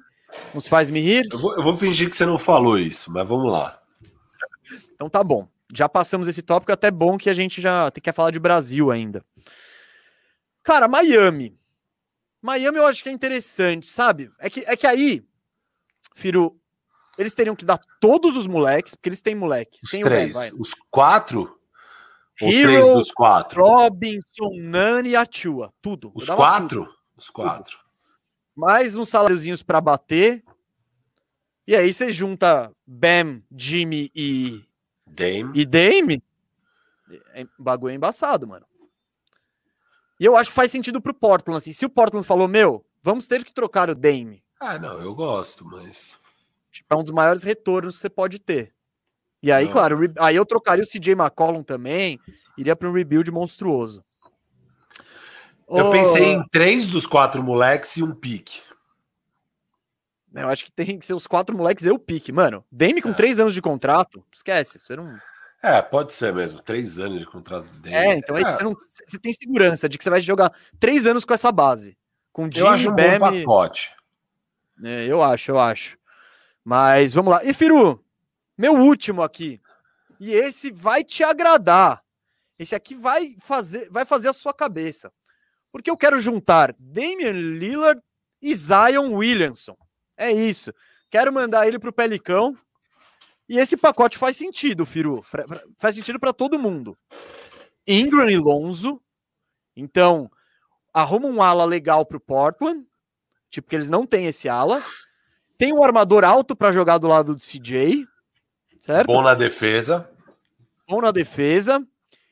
E aí eu colocaria tipo seis picks, sete picks, oito picks. Eu colocaria tudo que tem aí de pique, porque vale lembrar que o Pelicans tem um estoque, né? Tem pique do Clippers, tem pique do. Tem muito pique do Clippers e do, do Milwaukee Bucks, principalmente. Cara, você tá dando dois caras de valor e mais cinco picks de primeira rodada. E pegando um cara que, pô, não tem fit melhor pro Zion do que o Dame, hein? Cara, é, tudo que eu mundo mais feliz, hein, quero. Firu? Tudo que eu mais quero feliz. na minha vida, acho que faz sentido pra cacete pro Portland. É, faz muito sentido pro Pelicans, pelo amor de Deus, é tudo que você precisa fazer na sua vida, é isso.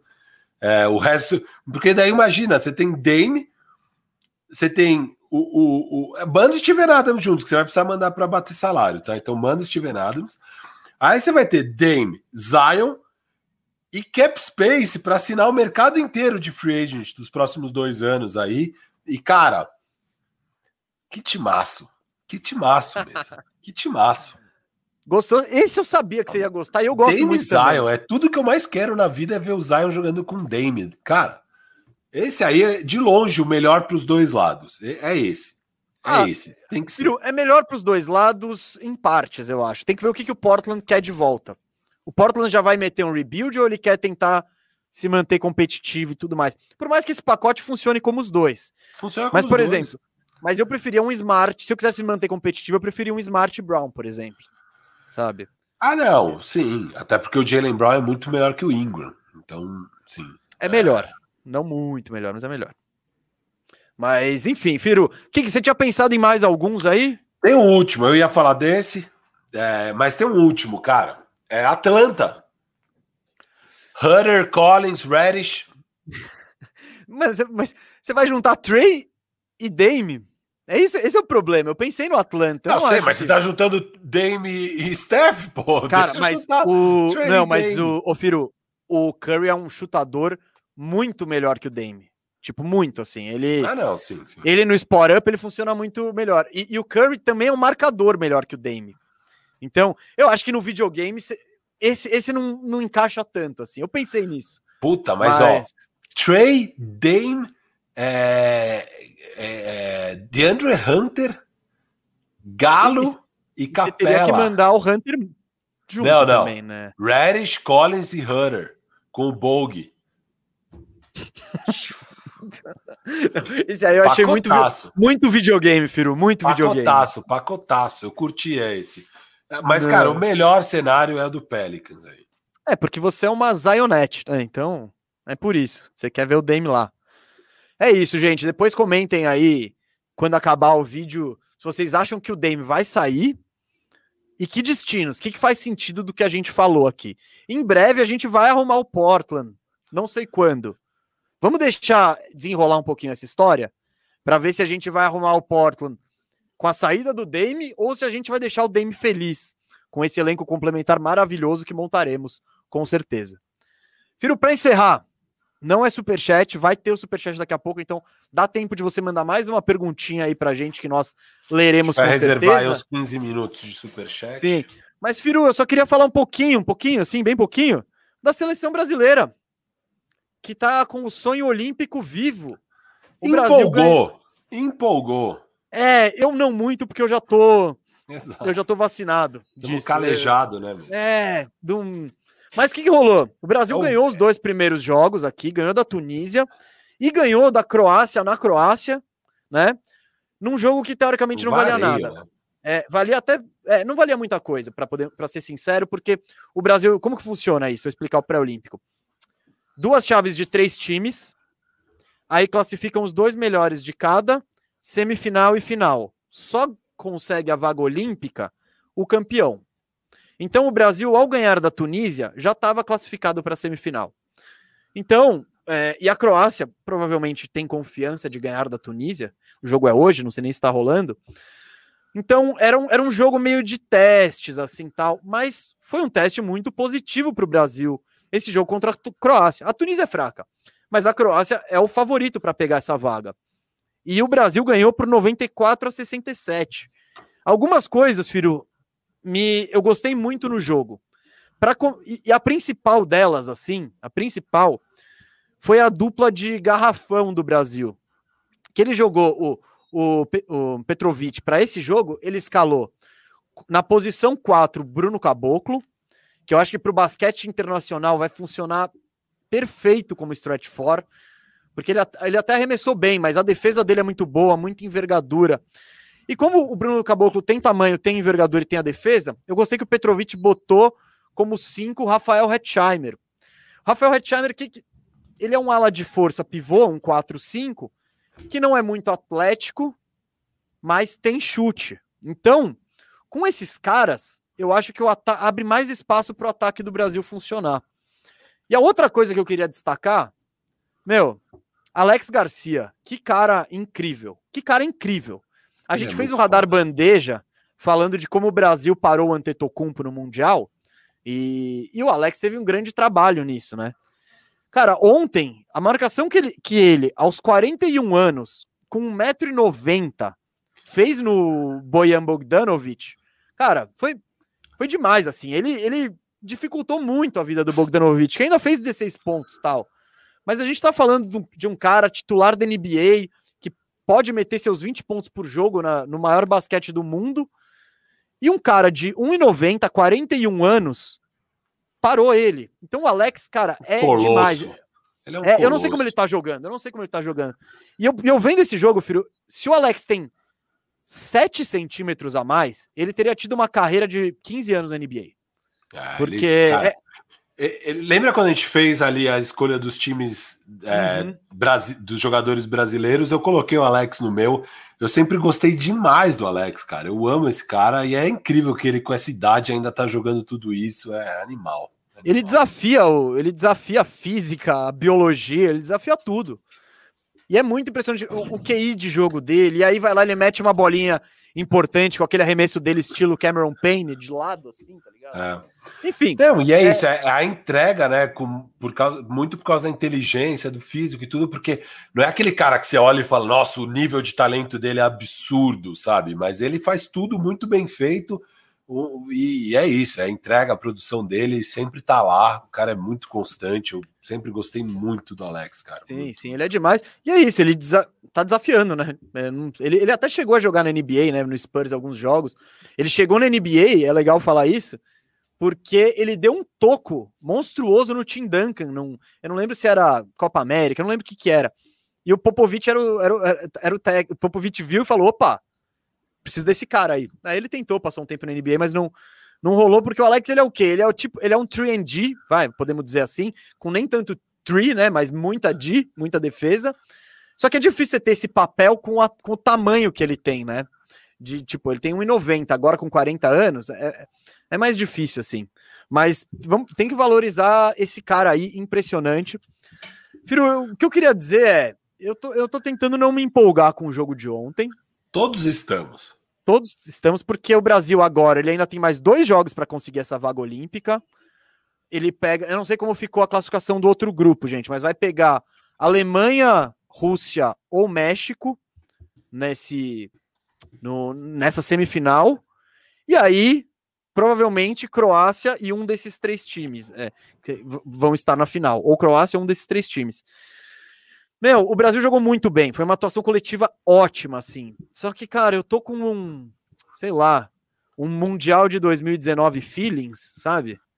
Que no Mundial de 2019 o Brasil ele foi o primeiro do grupo, bateu o Yannis, e era um grupo que tinha o Vult também, que tinha Montenegro do Vucevic.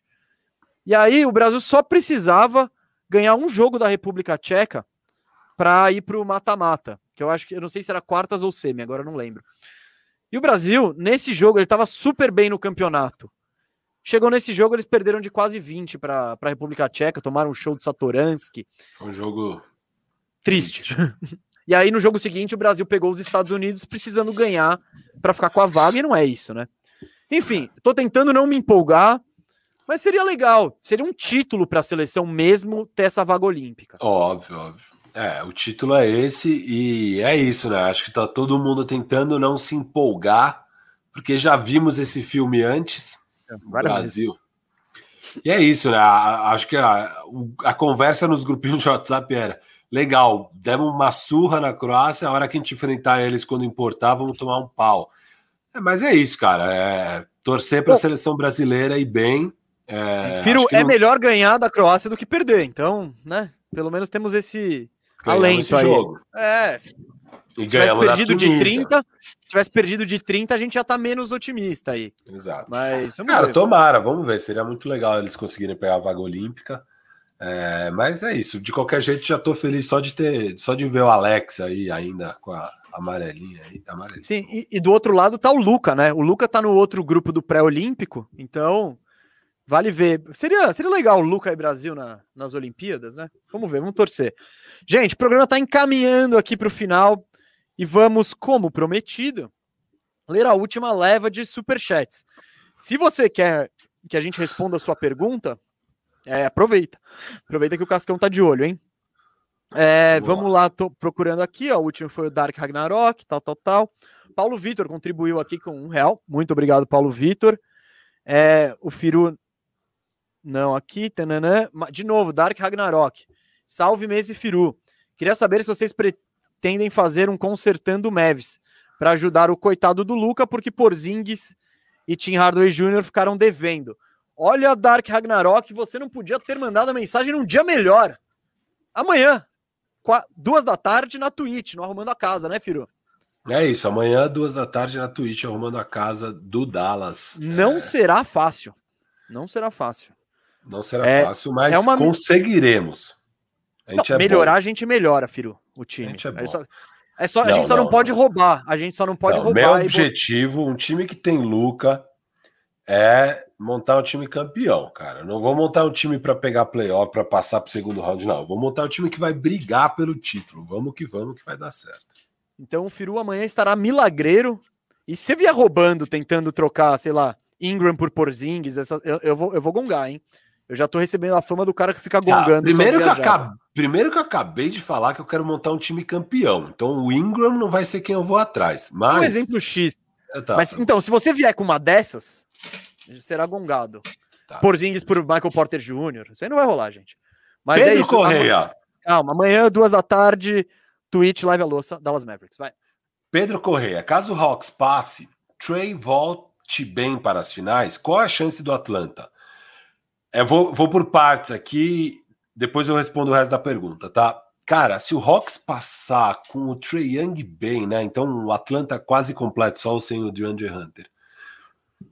Eu ainda acho o Suns bem favorito, cara, para falar o a verdade. O Suns é favorito, mas eu, eu acho, acho que dá jogo, viu? É, dá jogo, dá jogo. É, porque o Trey Young talvez seja o melhor da série. Então, assim.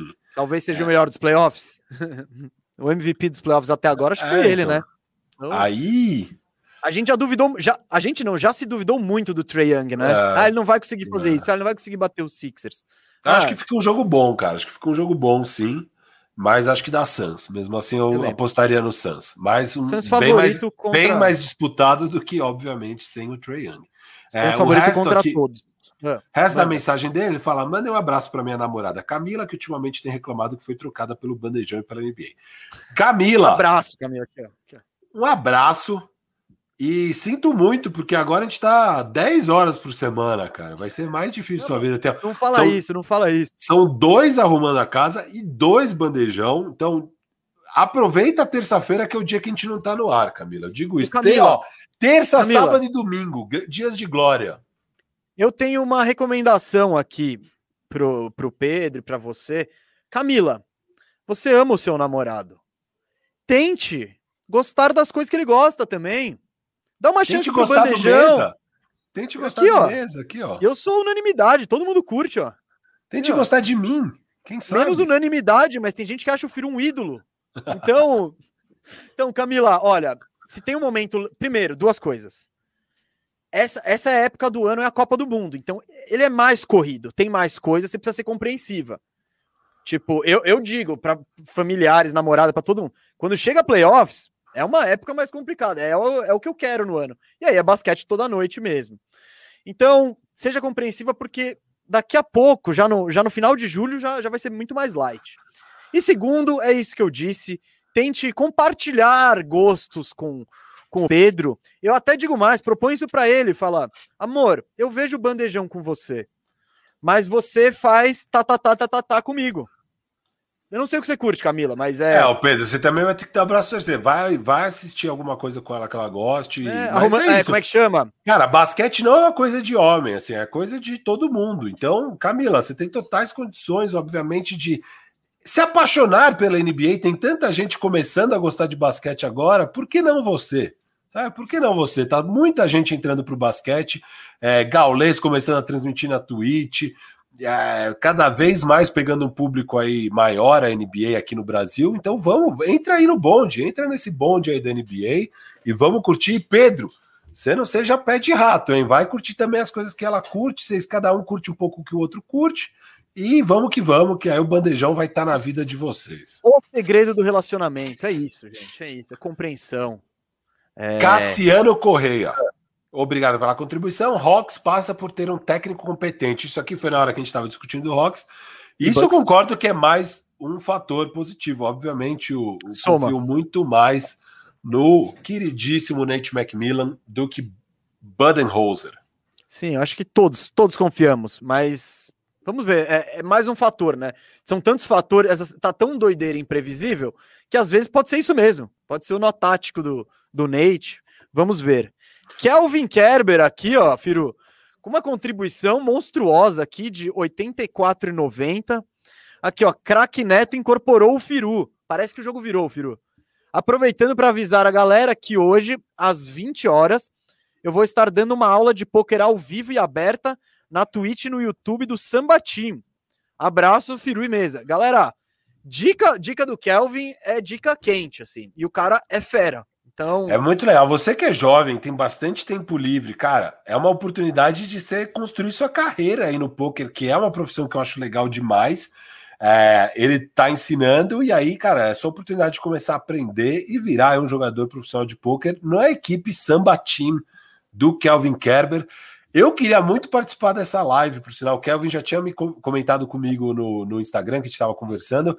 Kelvin, vou tentar participar. O duro é que esse é o horário que eu tô dando banho nas minhas filhas, sei lá o que, sei lá o que. Que, aliás, é o motivo de por que o bandejão não é esse horário. É minha culpa, por Sim. enquanto.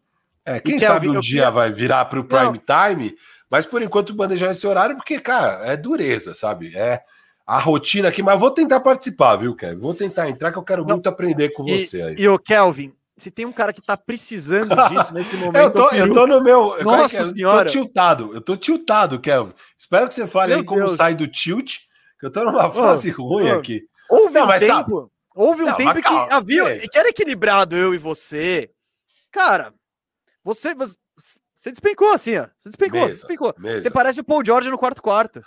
Não seja um pé de rato. Porque, cara, eu é difícil. Eu tô jogando poker aí no celular, vendo o jogo. Daí do nada eu acho que eu tenho a maior sequência, eu aposto.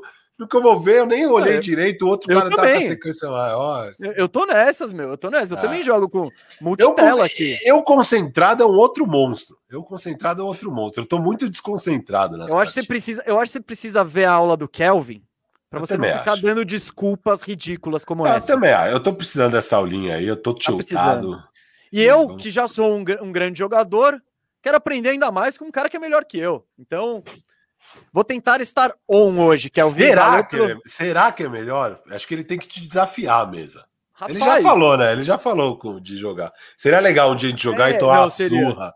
Tomar a sua do Eu sou surpreendente. Eu sou surpreendente. Não, não, não. Eu uma vez é fiquei, bom, em é quinto, é fiquei em quinto no torneio da imprensa do, do, do Brazilian Series of Poker.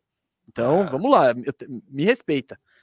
Vamos lá. Mas é Kelvin, isso, gente. Valeu. Samba valeu. Team, Samba Team, 8 horas, YouTube e Twitch. Valeu, Kelvin. Gabriel Mendes. É, BG fica no Nets. Calma aí, quem é BG? Blake é... Griffin. Ah, boa. Blake fica no, no Nets, ainda tem dinheiro entrando do Detroit. É, entrando na conta do Blake, é, acho que é, eu tô falando, é. por causa do buyout. Sim. Cara, acho que ele fica, né? Ele quis ir Pô, para lá. Boa. Agora ele tem a chance de renovar por mais, deve ficar assim. É, renovar por mais, mas eu não faria nenhuma loucura para manter Blake Griffin também. Ah, né? óbvio, é. óbvio. Ele mas... não pede mais que 10 milhões por temporada também, Firo. Ó, o Arley Santiago contribuiu em dólares porque ele mora no Colorado. E ele escreveu: esquece o Jamal. Eu moro em Denver. Se eles, se eles trocarem, Denver vira um inferno. Brincadeiras à parte, hahaha. É, boa mensagem. Eu também acho. É, o não, Mesa sim, falou isso. Falamos. O Mesa falou isso. É, tem uma identificação muito grande. Não é um negócio que deve rolar. Sim, acho, mas. Ah, é isso. Falar. Tem mais. Alan e Lourdes. Sonho do Firu, Zion e Michael Porter Jr. no Lakers. Cara, um dia vai rolar, vai ser só depois que AD estiver já aposentando e tal, e vai ser espetacular. Porque jogador grande igual o Zion quer jogar na franquia grande. O Zion vai para lá, chama o Michael Porter Jr., vai ser algo fantástico. Vai Firu, fantástico. Eu, eu não vejo a hora do meu Orlando Magic em 2026 destruir seu Lakers com Zion e, e Michael Porter Jr. Então, aqui ó, informação de última hora, Luiz Eduardo aqui, muito obrigado. E a ESPN confirmou que Yannis não joga hoje. A gente acha que. E o hoje brasileiro está confirmando que o Trae Young também não joga hoje. Sem fontes. O hoje brasileiro é muito bom, que ele dá notícia aqui, sem ó. fonte nenhuma. Aqui, aqui, ó, é, só no, é só no achômetro. Queria Galera... agradecer Júnior Santos, que virou membro. Isso. Então temos já 205. Quem ainda não virou membro, vire membro. Vira, vira, vira, vira. Semana que vem a gente provavelmente já chega com a próxima meta. Agressiva, Cascão ousado. Ousado. Firu, vamos encerrar o programa aqui, mas antes eu queria deixar mais um abraço novamente para a galera da Binomo. Boa. Que se você não pegou o bandejão no, desde o início, nós temos o nosso primeiro parceiro, que é a Binomo, que é, uma, é, uma, é, uma, é um aplicativo para investimento. Se você quiser saber mais aqui, ó. muito fácil, simples e fácil de utilizar, enfim. E muito legal Ou que aqui eles... também na descrição, é, aqui, na, na descrição, descrição, no YouTube, né? Na Twitch. isso, isso. E é muito legal eles terem apostado no bandejão, acreditado na gente. Por quê? Eles acreditaram na gente porque a gente tem muita gente ouvindo a gente nos acompanhando. Então, se o bandejão tem um parceiro nesse momento, é por sua causa, é pela moral que você aí do outro lado dá pra gente. E aproveitando, se você quiser saber um pouquinho mais da Binomo, é, tem esse aqui, ó, QR Code aqui, pode baixar o aplicativo e a Binomo ela disponibiliza também uma conta demo para você treinar e testar e ver se a Binomo é para você. Então eu aconselho fortemente que baixe o aplicativo, pegue essa conta demo que você não vai ganhar dinheiro, mas também não vai perder e vê, e vê se dá certo, porque a Binomo pode ser uma maneira legal de você conseguir uma renda extra aí, que é sempre muito bem-vinda, é ou não é, Firu? Pode dar seu. Pô, você viu eu tomando água e me chama? É, ah, cara. Quero, quero, te derrubar. Manda me aí, derrubou aí. aqui, puxou meu tapete. Mas é isso, gente. É, alguém perguntou do reformulando a casa, é arrumando a casa. E amanhã, às duas da tarde, na Twitch, nos vemos lá. A gente vai arrumar o Dallas Mavericks amanhã, às duas da tarde, na Twitch do canal Bandeja. Nos vemos lá. Vamos tirar os pés de rato de Dallas e montar um time para o Luquinha, Luca Magic. Valeu todo mundo, grande dia. Tristes pelo clipaço, todos estamos, mas feliz pelo Chris Paul e pelo Monte Williams e pelo time inteiro do Phoenix Suns que vai para a final e provavelmente vai ser campeão. Valeu, gente. Até amanhã. Isso aí, galera. Passando a agenda bandejão, agenda mesa e firu da semana, agora nesses playoffs vocês vão ter que aguentar muito a gente. Amanhã, duas da tarde, na Twitch, arrumando a casa. Segunda-feira, duas da tarde, na Twitch e no YouTube e no Facebook, Bandejão, nosso bandejão especial de playoffs que conseguimos graças aos nossos membros. Aí, quarta-feira, arrumando a casa de novo, duas da tarde. Warriors, né, Firu? Warriors. É Warriors. Quarta-feira é Warriors. Quarta-feira às duas da tarde. E na quinta-feira que vem também, duas da tarde, YouTube, Twitch e Facebook, bandejão. Para finalizar a semana, duas da tarde, mais um Arrumando a Casa. É isso, quatro programas ao vivo aí. Tudo duas da tarde. De... Tudo duas, Tudo duas da, da tarde. tarde. Essa é a hora do mês do Firu aí, se vocês quiserem ouvir.